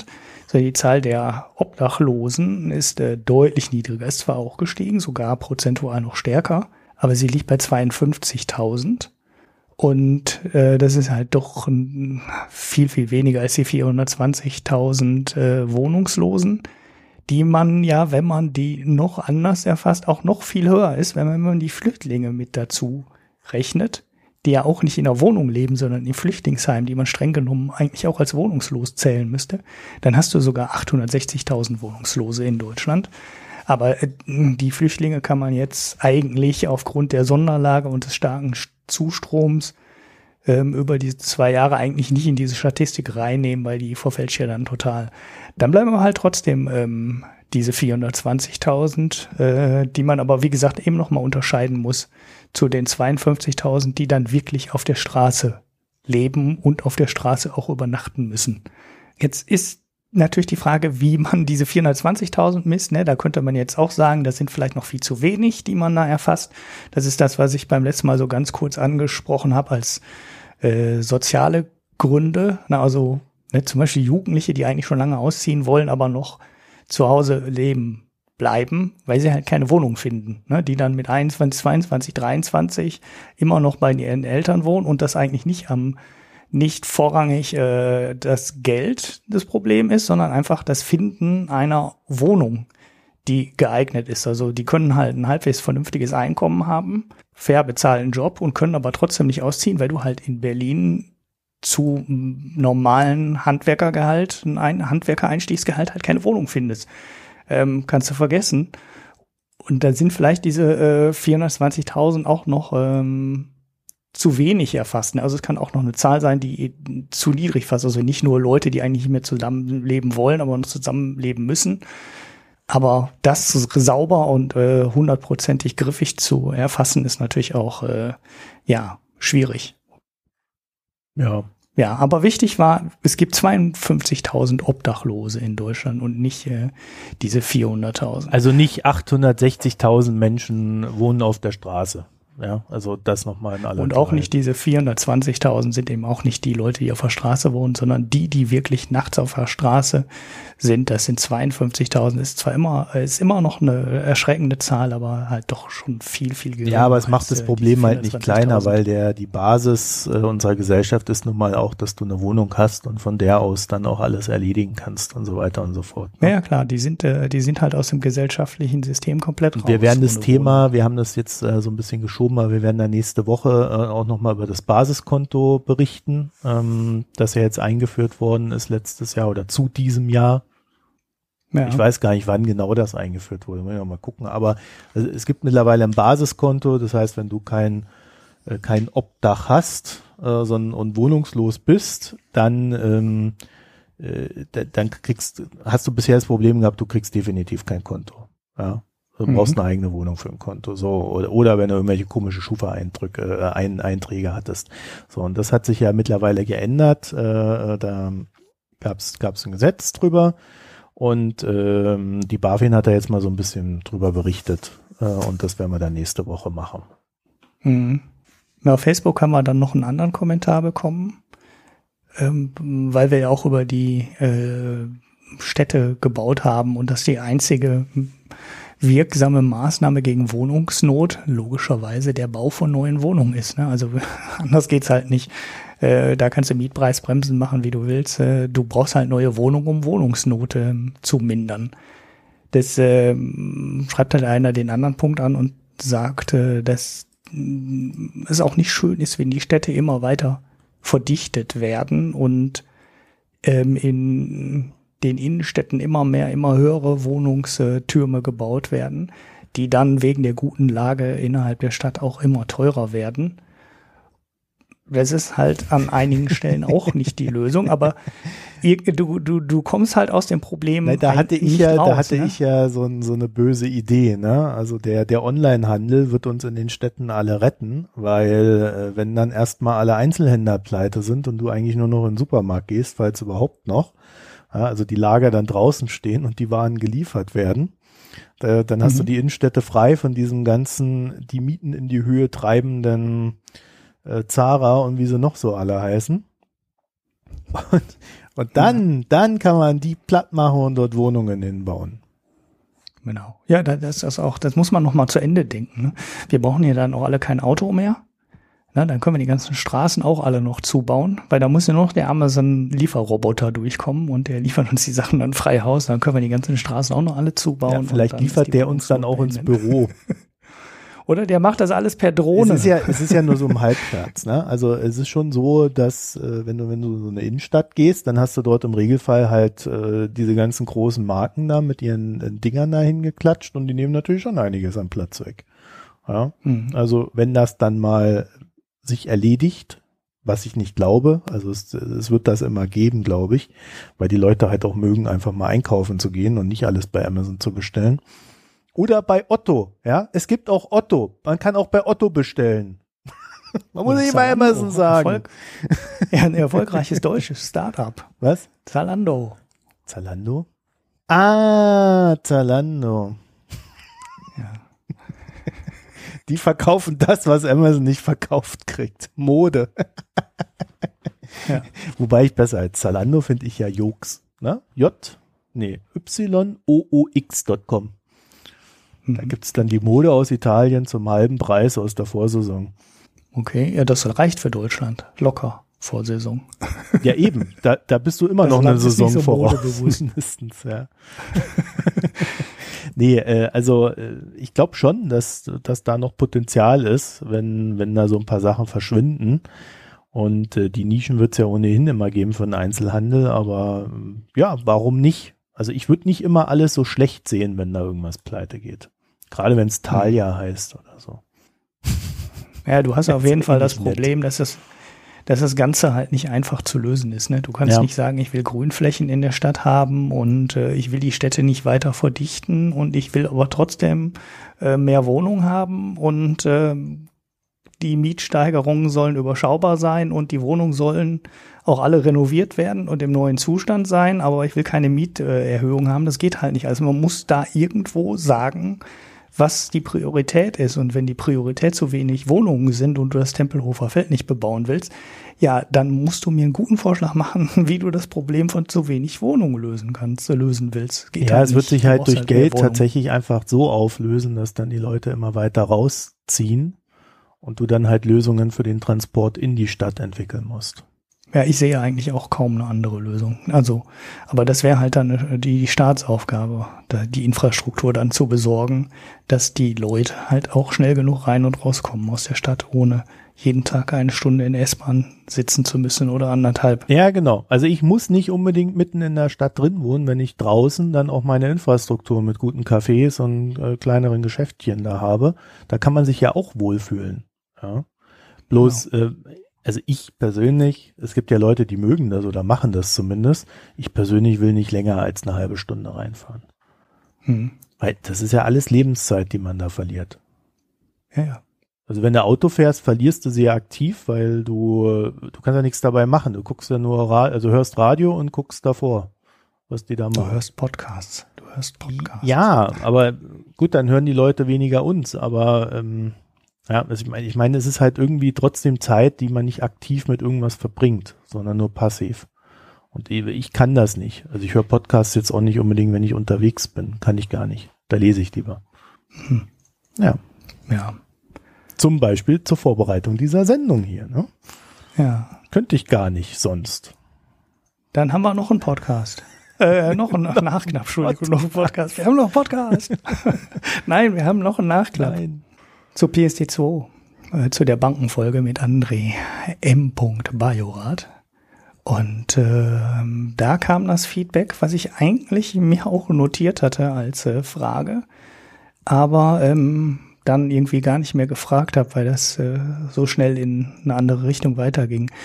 Und äh, das betrifft ähm, die Frage der, wie soll man sagen, Hoheit über die äh, Daten und ob man wirklich möchte, dass ganz viele externe Dienstleister ähm, auf das Konto schauen können und auf die Daten schauen Ja, aber können. das hatten wir doch drin. Also ich habe den einmal nicht so ja, das hatten, wir schon, verstanden. das hatten wir schon drin, Ja. aber ähm, ich wollte ganz konkret wollte ich eine Frage stellen, ob es äh, möglich ist, in, innerhalb von PSD2 Daten nur teilweise zur Verfügung zu stellen. Hast du das Äh, nicht das kann ich gefragt? Und da hat er ja gesagt. Da hat er Ja, gesagt, ja, um deine Frage zu beantworten, ja, hat er gesagt. Und dann war der weiter. Ja, aber teilweise vom Konto aus kann ich mir nicht Naja, vorstellen. du, also, bisher- es ist so, dass du dem, dem Dienstleister, ja, was wäre denn teilweise bei einem Konto? Naja, dass ich sagen kann, das darf der sehen und das ja, darf aber der was nicht denn? sehen. Alle, alle Umsätze von Abos nur oder, oder, Ja, oder alle von Versicherungen oder. Ja, das macht ja äh, kein, in, insofern keinen Sinn, weil die Abo-Anbieter ja erst das Konto danach scannen, ob da Abos dabei sind. Also das ist ja der Sinn. Ja. Ja, ja, weil das wäre ja genau dann meine brauchst Frage du den Abo-Anbieter nicht, weil dann macht's deine Bank. Ja, aber das könnte so ein API-Anbieter anbieten. Also deshalb wäre halt die Frage an den André ganz interessant gewesen, weil Figo ja genau das machen könnte und dann sagen könnte, hey, ich kenne die Vorlage und ich kenne die Mobilfunkbetreiber. Und äh, wenn jetzt jemand sagen will, zeig mir deine Mobilfunkdaten an, dann zeigt er halt nur die Daten von denen an oder zeigt nur die von den Zeitschriften an oder zeigt nur die von den Versicherungen an, weil die kennen das ja alle. Frag die, ihn doch nochmal. Ja, ähm, das, äh, die Frage habe ich da nicht, ähm, nicht gestellt. Ich kann ihn nochmal Also fragen. er, er hat Das, auf äh, alle Fälle gesagt, dass man Daten teilweise freigeben kann. Wobei, wie gesagt, äh, ich, dann, da, da muss man halt aufpassen, wo ist, wo ist dann noch der Sinn des Anbieters, ne? Also warum, Mhm. warum sollte, ähm, böse formuliert, warum sollten die das dann nicht einfach selber anbieten? Die API-Anbieter, Mhm. ja. Ja, ja, also äh, das, deshalb war ja aber wäre auch die Frage gewesen, ob bei PSD 2 irgendwie sowas vorgesehen ist, ob sowas gehen muss, weil man könnte ja durchaus sagen, ähm, stell mir das Kontoauszug zur Verfügung mit einer Suchmaske drüber und dann Mhm. liefert die Bank dann nur das an, äh, nur das aus und nicht alles, also nicht so ein äh, Select-Stern, wie jetzt der SQL-Mensch sagen würde, sondern äh, halt nur bestimmte Sachen. Ähm, ja, man könnte sich auch vorstellen, dass einfach der Betrag nicht Ja, aber ich glaube, der, der, Sachen, ne? der Peter, der da auf, auf Facebook äh, sich da dahingehend geäußert hat, der, der hatte, glaube ich, so als Hauptthema, äh, dass er da wieder so eine riesen Datenkrake sieht. Ne? Und äh, da natürlich äh, gut verständlicherweise äh, sagt, also ich will jetzt nicht ausspioniert werden. Äh, und, und, und das hat man aber tatsächlich drin. Also man muss schon freigeben, aktiv diese Daten. Ja. Und PayPal darf diese Daten natürlich nicht weiterverkaufen. Ja. Was er aber anmerkt, was ich ja auch, äh, also was wir während der Sendung auch nicht gesagt, äh, gesagt haben, wenn du Sofortüberweisung benutzt, ähm, das war einer der großen Gründe, warum ich den Dienst nie benutzt habe, weil es halt nicht nur, dass du über Sofortüberweisung äh, deine Zugangsdaten und eine PIN eingibst, sondern dadurch, dass sie die Screen Scraping machen im Hintergrund, die auch grundsätzlich quasi immer den Kontoauszug sehen. Ja, und die haben sie auch abgegriffen, die Daten, und das haben sie eingestellt. Und, und äh, auch genutzt haben am Anfang. Ja. Ne? Das haben sie dann irgendwann mal geändert, aber Nachdem es ähm, einen Riesenaufschrei gab. Ja. Genau, das war halt einer der Gründe, warum Sofortüberweisung früher äh, böse war. Äh, das wollte ich auch mal nachweisen. Also man kann die heute immer noch unter böse einsortieren, aber früher waren sie es halt definitiv, weil die die Kontoauszüge gescannt haben und äh, unter anderem den Kontostand. Äh, Aber das ist halt auch so haben. eine Sache, dafür ist ja die Regulierung da. Also das hatten wir insofern drin, als dass äh, dieses Gerichtsverfahren ja erwähnt worden ist. Ähm, Mhm. Und das ist ja die Grundlage für PSD 2 gewesen, das Gerichtsverfahren gegen Sofortüberweisung. Ja, und, Oder mit das halt Sofortüberweisung. ja. gewesen. Ja. und dass das jetzt besser wird als vorher. Ja, und äh, da muss ich sagen, also wir können diesen Sachen, glaube ich, nicht ausweichen. Ja, also ich als Kunde habe ein Bedürfnis, dass das möglich ist. Und ich glaube, ich bin nicht der einzige Kunde. Auf der anderen Seite gibt es ein Bedürfnis äh, von Anbietern, die sagen, wir wollen das möglich machen.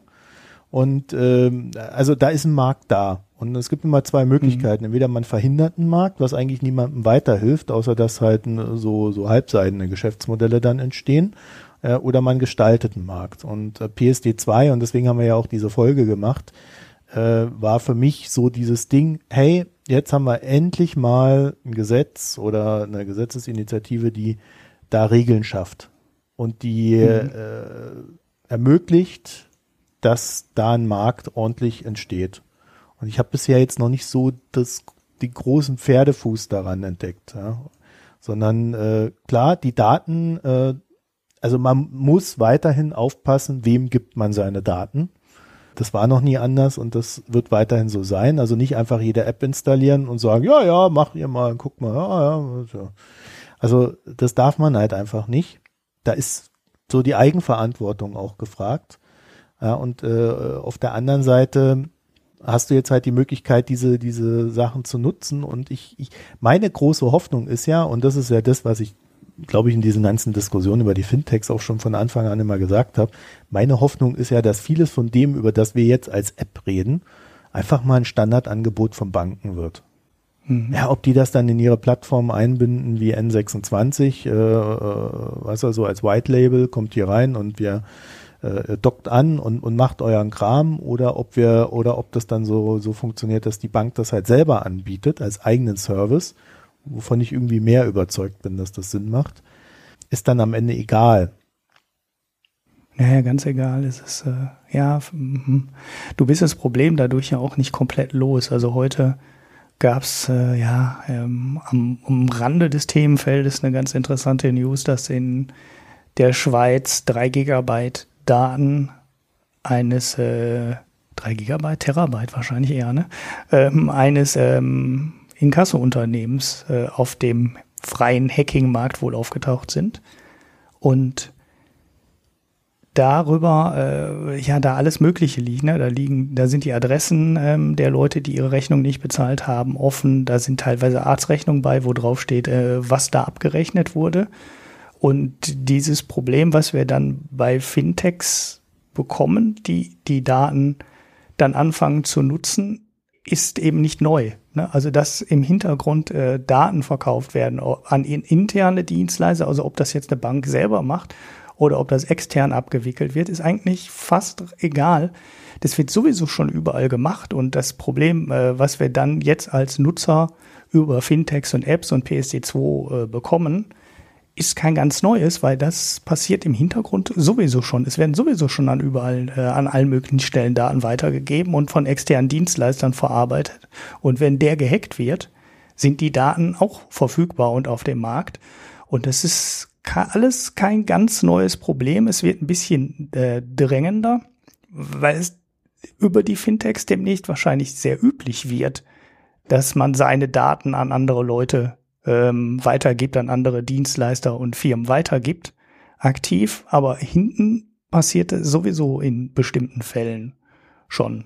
Ja, also aber machen darüber, worauf willst du jetzt hinaus mit der Geschichte? Also am Ende ist es doch so, das ist ein Inkasso-Unternehmen, von dem man dann wieder erwarten könnte, dass es ein hohes Maß an Datenschutz äh, und, und Sicherheitsmaßnahmen getroffen hat. So wurde gehackt. Ja, das kann dir natürlich mit, mit allem passieren. Das kann dir mit PayPal passieren, bei der Deutschen Bank kann dir das passieren oder halt beim Fintech deiner Wahl. Ja, aber Datensparsamkeit heißt, äh, die Daten eben nicht an jeder Stelle zu hinterlegen und mit jedem Klick, ich erlaube dir den Zugriff auf meine Daten. Ja, aber das ist doch hast du einen neuen Anbieter. Das ist doch ein Nutzerproblem. Also der Nutzer muss halt auch lernen, ich, ich sag, dass er, dass er. Ich sage ja auch nicht, dass das ein neues Problem der Fintechs ist. Ich sage nur, äh, das Problem wird halt dadurch dringender. Ne? Also die Leute müssen sich die Gedanken jetzt machen und äh, wie die klassische App-Nutzung von Facebook oder Google oder äh, anderen Diensten zeigt, äh, ist den Leuten das total egal, wenn du den 5 Euro Rabatt auf irgendwas gibt, geben die ihre Daten zur Verfügung. Ähm, das, äh, ich habe äh, letzten Tage ein paar Mal bei ähm, so Pay Direct Aktionen mitbekommen, die ja versuchen, PayPal zu überholen. Und die hauen jetzt gerade auch Gutscheine raus ohne Ende. Ne? Du musst halt nur über Pay Direct bezahlen und dann kriegst du fünf Euro oder du kriegst verlängerte Garantie oder du kriegst kostenlosen Versand oder alles Mögliche. Ne? Die wollen jetzt halt unbedingt Kunden haben, weil deren Wachstum nicht abhebt und die schmeißen jetzt richtig Geld. Ähm, naja, aus dem Fenster ist jetzt zu negativ gesagt, sie werden wahrscheinlich wirklich die Kunden kriegen. Aber ähm, das zeigt, die Leute machen für sehr wenig Geld, geben die ihre Daten zur Verfügung und deshalb wollte ich das Thema auch nochmal eben reinnehmen, weil man muss sich da schon bewusst sein, was man da tut und man sollte nicht für jeden Mist jedem komischen Dienstleister den Zugriff auf sein Konto geben, sondern da muss halt schon seinen persönlichen Daten, die halt auch was wert sind, weil sonst wollten ja nicht alle darauf zugreifen, muss schon ein wirklicher realer Nutzen gegenüberstehen und ich würde nicht für fünf Euro äh, einmalige fünf Euro äh, jemandem die Nutzung auf mein Konto geben. Ja. Also, liebe Kinder. Passt auf eure Daten auf. Man kann das dann natürlich so ganz extrem machen, wie äh, jetzt der Peter Müller in dem Kommentar geschrieben hat, ne? direkt mehrere Komment äh, direkt mehrere Konten aufmachen, auf eine geht das Gehalt und von da aus wird das dann weiter verteilt und deshalb hat nie eine einzige Bank den kompletten Übergriff über äh, den kompletten Überblick über das Geld. Ne? Dann bezahlt man den großen Teil bar, man hebt das Geld also eigentlich immer nur ab und bezahlt alles, was möglich ist, bar dann hat keiner ähm, über die Kreditkartenzahlungen ein Profil und Information. Das kann man natürlich so machen. Ne? Also ich halte das auch nicht für komplett dumm. Ich sage aber auch, dafür bin ich so faul. Ja, ich, ich für mich sehe da eigentlich, ich, ich für mich sehe da eigentlich keinen keinen keinen großen Nutzen. Also äh, ich habe verschiedene Konten, weil ich verschiedene Anwendungen habe, äh, weil ich das halt alles getrennt haben will. Aber äh, im Kern ist mir, also ich habe vor diesem vor diesem Datenwust nicht so die große Angst. Ja, also es war auch früher schon so, wenn dir einer einer was reindrücken wollte, äh, da brauchst du nur mal lesen, wie die, wie die Stasi-Abteilung äh, Desinformationen äh, da Unterlagen gefälscht hat und alles. Er hat, also dann, dann hat er dir halt eins reingedrückt. Und, und wenn die Russen irgendwas konstruieren wollen, äh, dann konstruieren sie halt was, ja, oder die Amis. Also das, äh, deswegen sehe ich da nicht so die große Angst.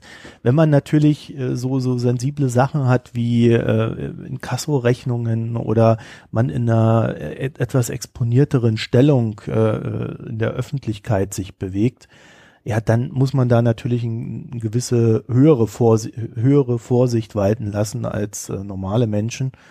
Aber äh, äh, weißt du, wenn ich ich bin, ja, ich habe ich, ich habe weder eine politische Stellung noch eine wirtschaftlich irgendwie sinnvolle Stellung. Ja, ich lebe einfach so mein Leben vor mich hin mit, mit einem Podcast. Also das höchste der Gefühle. Also worüber soll ich mir da einen Kopf machen? Ja. Jetzt, jetzt werden wieder alle aufschreien, aber für mich ist es halt tatsächlich so. Also, äh, wenn einer was sucht, wird er entweder irgendwas konstruieren oder irgendwas finden. Ja, da hat er Kondome gekauft, die Sau. ja, wie es halt früher mal war. Gar nicht. Ja, war früher ein Riesenproblem. Ja, interessiert heute ja, keine Sau. Ja, na, was kosten die Kondome? Die Älteren ja. von uns also sich noch an deswegen, äh, wir wissen auch gar nicht, was eine Gesellschaft in vielleicht 20 Jahren aufregt. Es kann also sein, dass wir heute irgendwas tun und sagen hier in diesem Podcast, äh, worüber sich in 20 Jahren jeder aufregen würde.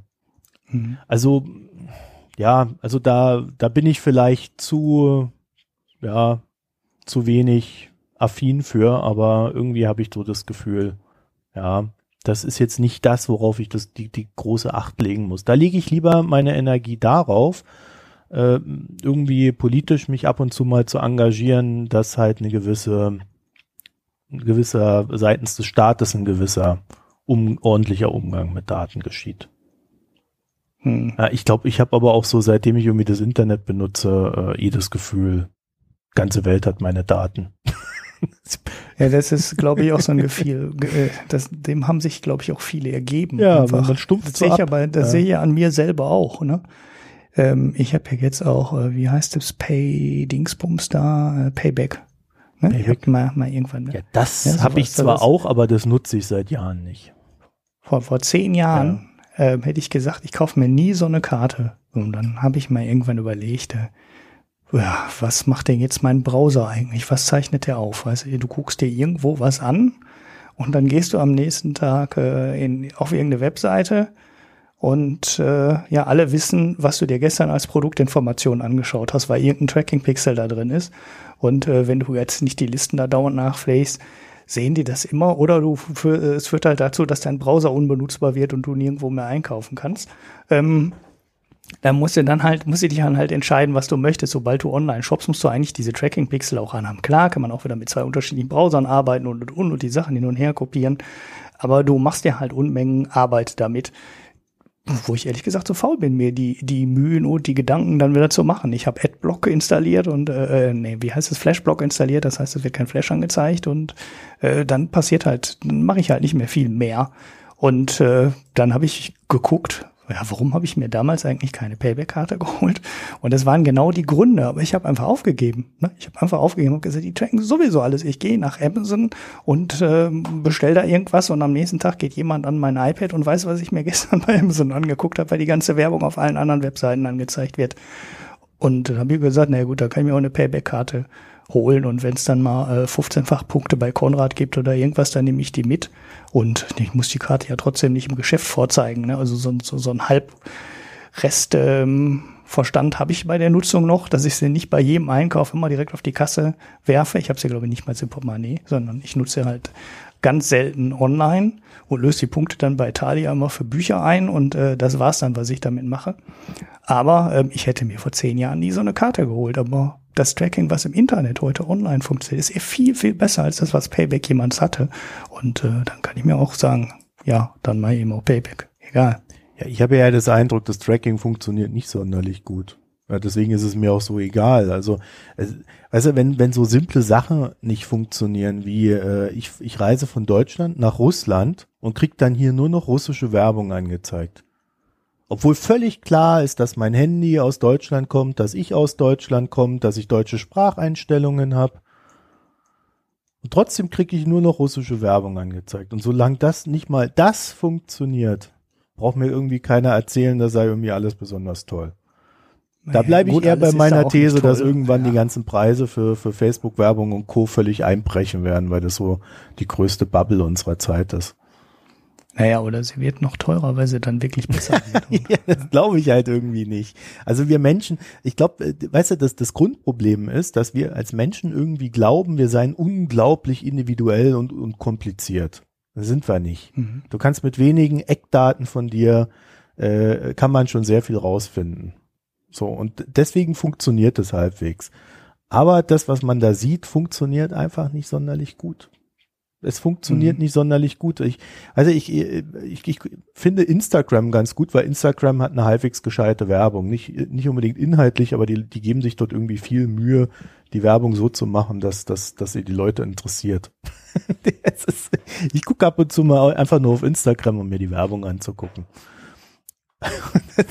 und finde das irgendwie ganz, ganz lustig und da gucke ich dann immer so und er hat, wenn, wenn du dann verschiedene Instagram-Accounts vergleichst, die Basisdaten Mann oder Frau. Ja, dann kriegst du als Mann halt äh, Taschen und Hosen und so und, und verspielte Gimmicks angezeigt.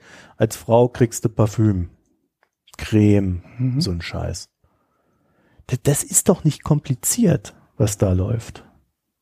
Naja, gut, aber du weißt ja nicht, was dann, was dann da reinläuft. Also dieses Tracking mit den angeschauten Produkten finde ich normal. Nein, das Problem ist auf der Angebotsseite. Es gibt gar nicht so viele Produkte, die überhaupt Werbung machen. Also ich ja, gut, bin nicht sonderlich kompliziert. Ja, mich kann man mit ein paar Eckdaten recht gut analysieren. Und äh, das andere ist, es gibt jetzt auch nicht so viele Produkte, die dort irgendwie Werbung machen. Ja, aber das ist dann Instagram. Ja, es gibt ein das bisschen, ist ja, ja, ist auf Facebook, oder bei nee, auf Facebook ist ja auch nicht anders. Ich krieg ja teilweise auf Facebook mittlerweile die gleiche Werbung wie auf Instagram angezeigt. Mhm. Und äh, zum Glück äh, lernen die bei Facebook, dass die Werbung auf Instagram so gut ist, dass immer mehr äh, der gleiche Stil dort genutzt wird, einfach weil es einfach weil es nicht mehr so scheiß hässlich ist wie, vor, wie vorher.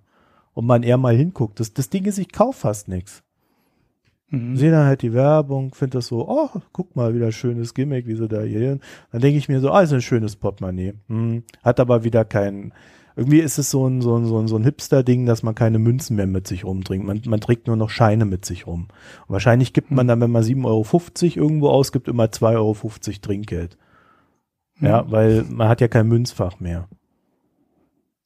Ja, und dann der Parko bezahlt. Ja, alles so ein Zeugs. Also ich, ich lerne da irgendwie mehr über unsere Gesellschaft, als dass ich als guter Kunde da durchgehe. Aber, aber äh, ja, also ich weiß nicht, ich, mich überzeugt das alles nicht, was ich da sehe. Und deswegen ist, glaube ich, meine Grundmotivation, mit meinen Daten sparsam zu sein, weil dann vielleicht irgendwann in 20, 30 Jahren irgendwas passiert, einfach nicht sonderlich groß. Ich glaube auch nicht, dass das in 20, 30 Jahren so viel besser ist, dass, dass dann irgendwas bei rauskommt. Aber weißt du, der, der, der Peter wird jetzt wahrscheinlich so die, die Hände über den Kopf zusammenschlagen, um Gottes Willen, was sind das für Verrückte? Ähm, ja, äh, ja, und ich komme sogar noch aus der DDR, ja, also es wird einfach nicht besser. Aber in der DDR war die Bedrohung wenigstens klar. Ne? Also wenn ich jetzt in Nordkorea leben würde, wäre mir das auch alles völlig klar. In der DDR wäre mir das völlig klar. In Russland passe ich auch ganz anders auf, äh, gucke ich auch äh, auf ganz andere Sachen als in Deutschland.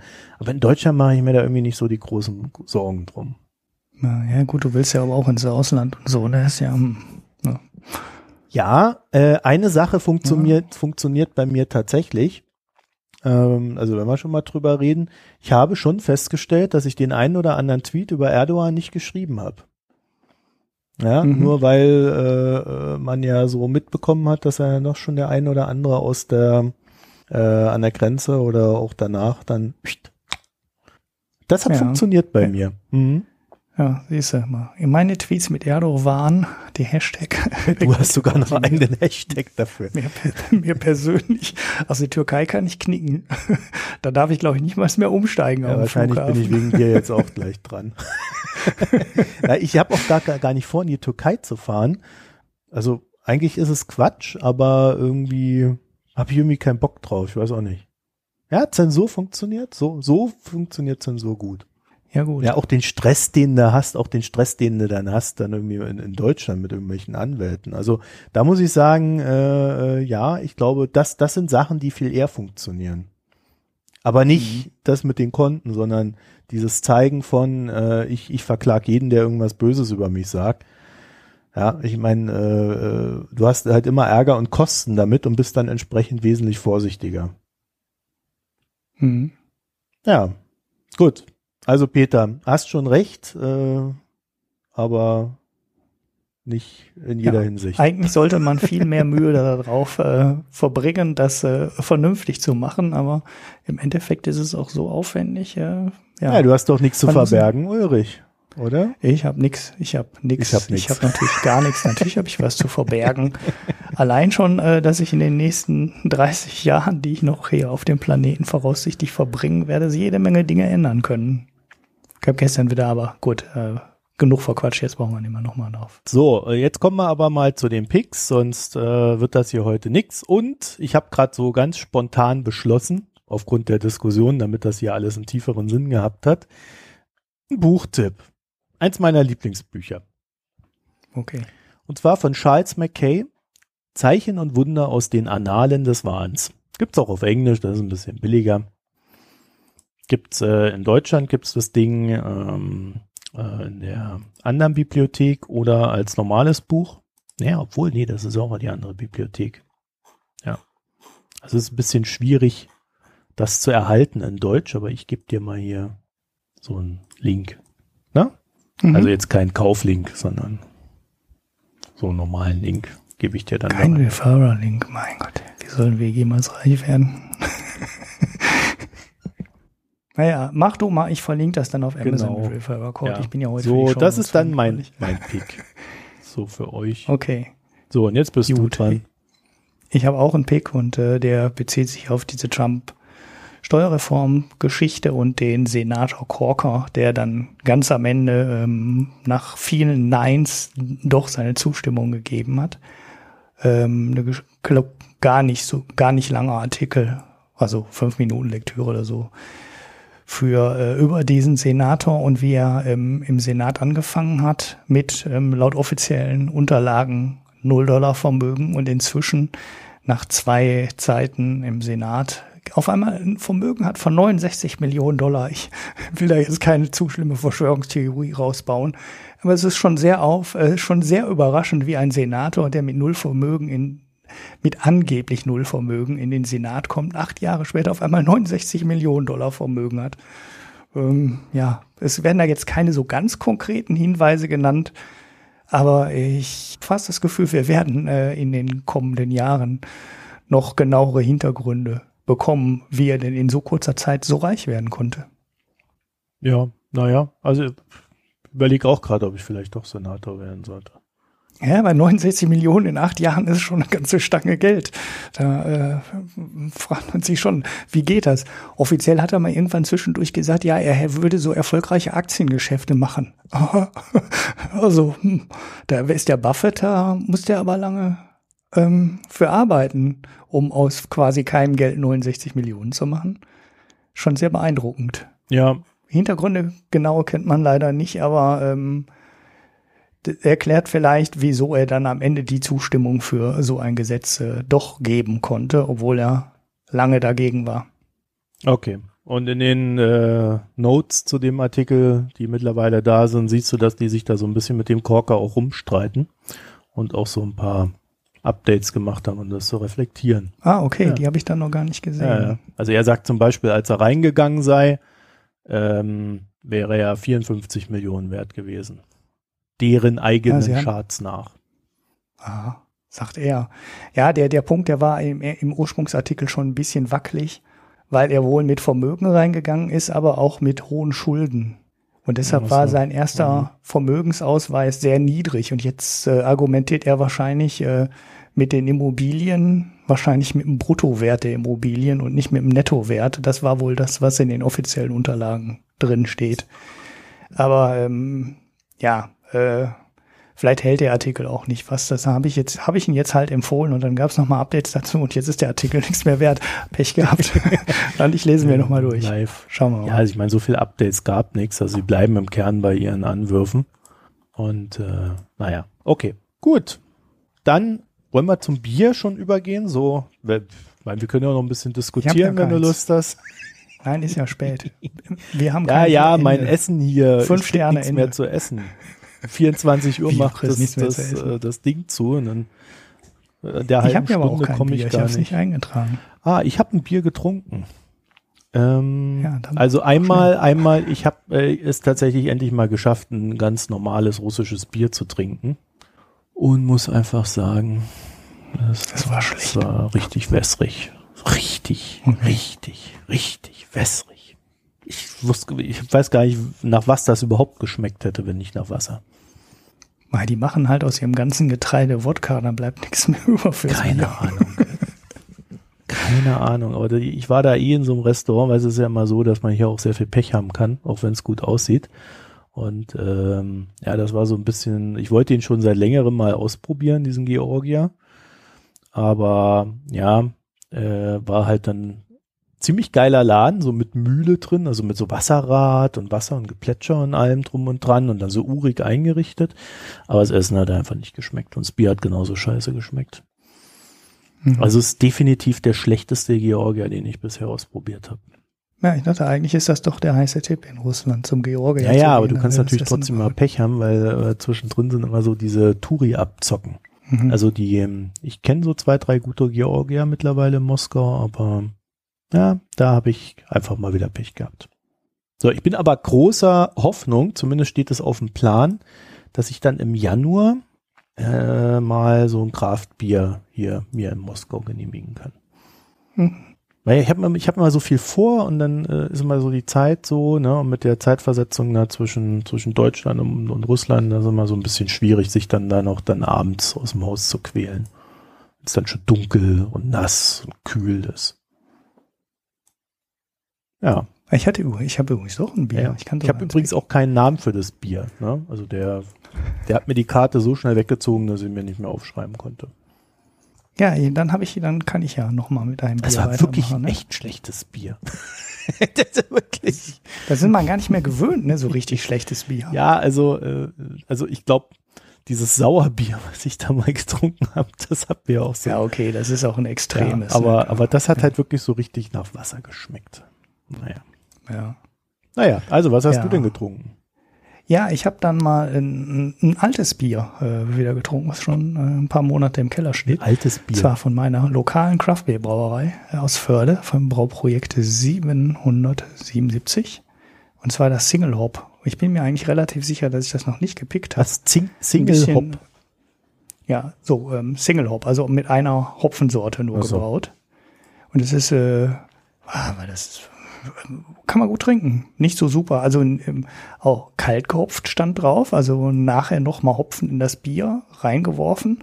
Aber nicht so, wie man bei manchen IPAs äh, das hat, dass es äh, nur bitter, also extrem bitter ist und fast nur nach Hopfen schmeckt. So vom Bitterkeitsgrad würde ich sagen, war es kaum über einem starken, stark gehopften Pilz, also über so einem Jever oder sowas so in der Ordnung äh, in der Richtung, aber es ähm, dadurch, dass der Hopfen nur eine Hopfensorte drin war, kam dann halt irgendwie so zitrusartiger Geschmack dann daraus. Also das kann man, wenn man ähm, Pilztrinker ist, äh, ganz gut trinken. Also das war gut. Das hat mir gut geschmeckt. Leider habe ich es vor Weihnachten nicht mehr geschafft, da nochmal hinzugehen. Die haben dieses Jahr einen Coffee Stout gebraut, was mich ja doch interessiert hätte. Oh, also das wo Kaffeebohnen irgendwie mit drin waren, ne? Kaffee. Also so ein Kaffeebier. Ja, so Stout halt, so ein schwarzes Bier, schon eh ganz dunkles Bier und dann noch irgendwie mit Kaffeebohnen drin. Da fällt drin. mir ein, ich habe, äh, als ich einkaufen war, habe ich auch noch was für euch gesehen. Und zwar, wo ist es denn hier? Ich habe da ein Foto von gemacht. Hier. Biershampoo. Hm. ich kenne nur Birkenshampoo. Ja, da steht Biershampoo und dann drunter Original. Jetzt frag mich nicht, was das ist. Ja, man weiß es nicht. Ja, also ich kann euch da mal, ich kann dir das Foto geben. Ja, das scheint so eine, so eine, so eine explizit auf Männer ausgerichtete Geschichte zu sein. Naja, Koffeinshampoo, das kenne ich ja, aber Biershampoo habe ich noch nie ich glaub, gehört. Es wird halt einfach alles in so ein Shampoo reingeschüttet, was die Leute irgendwie dazu anregt.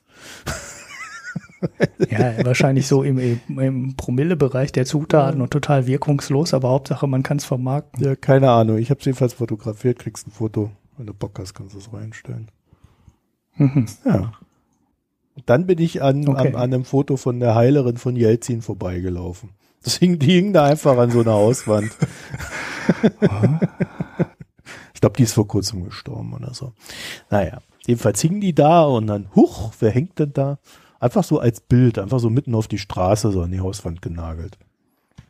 Warum auch immer. Mhm. Kein Mensch weiß es. So, mehr habe ich nicht zu berichten. Und wenn auch du auch jetzt nicht. so langsam fertig bist. Ja, wieder zurück zu den wichtigen Themen Gesellschaftsteil. Also wer beim Brauprojekt 777 war und Coffee Stout gekauft hat, ne, ich würde es nehmen. und dann können wir jetzt äh, zum Ende kommen, oder? Oder genau. möchtest du sonst noch irgendwas loswerden? Vielleicht noch so ein nein, nein. Rant über Amazon? Was mit dem Coffee Stout, ne? Das ist wichtig. Oder vielleicht hast du noch eine Meinung zu Twitter. ja, Twitter ist doof, ne? .NET war super. Aber das hatten wir schon. Also das hatten wir schon, okay. Gut, nee, dann, ähm, ja, dann sind wir jetzt auch am, am Jahresende mit einer extra langen Folge, extra für euch. Ja, außer der Ulrich entscheidet, dass er das alles rausschneidet.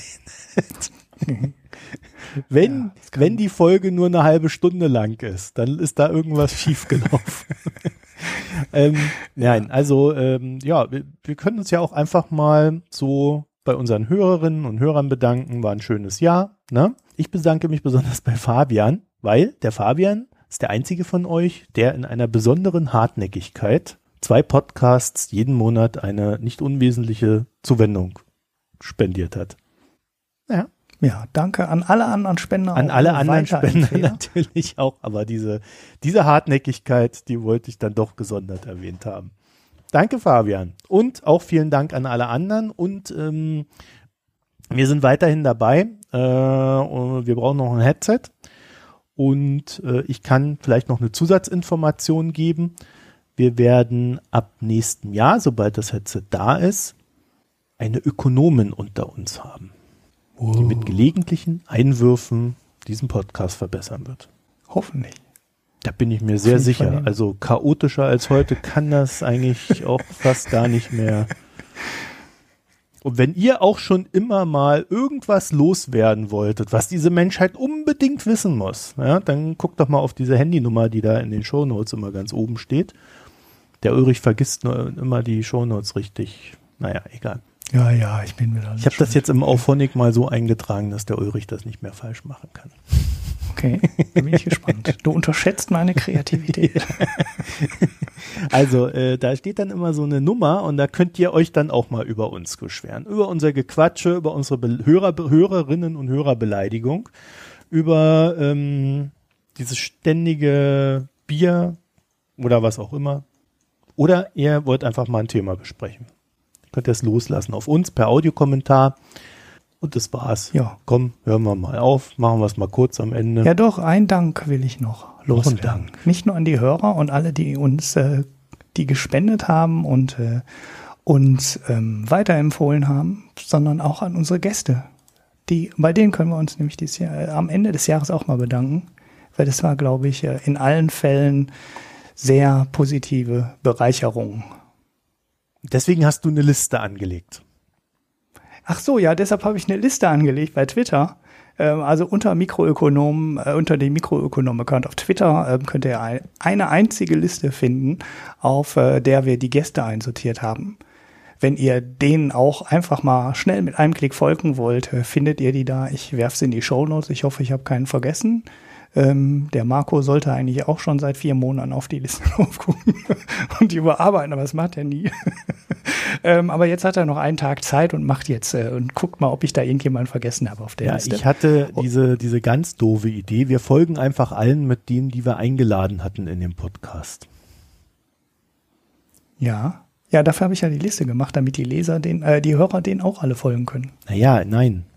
Man kann doch sehen, wen wir folgen. Ja, aber ich will ja auch noch anderen Leuten folgen. Ja, eben, das habe ich, Gästen. das hab ich festgestellt. das habe ich wohl festgestellt, ja. Ja. Naja, Na, also äh, die Liste. allen Gästen, ja. allen Hörern, allen Gedanken. Ja. Ja. Da aber jetzt auch mal noch so ein kleiner Tipp für ein anderes Thema. Ja. Ja. Naja, wenn es bei dir nicht Pling macht, macht es ja vielleicht bei den Hörern Pling. Gut, also Ja. in dem Sinne, dann bis nächstes Jahr. Äh, bleibt uns treu und wie man das alles so sagt. Kommt gut rein, habt viel Spaß, freut euch am Leben. Bis bald. Tschüss. Tschüss.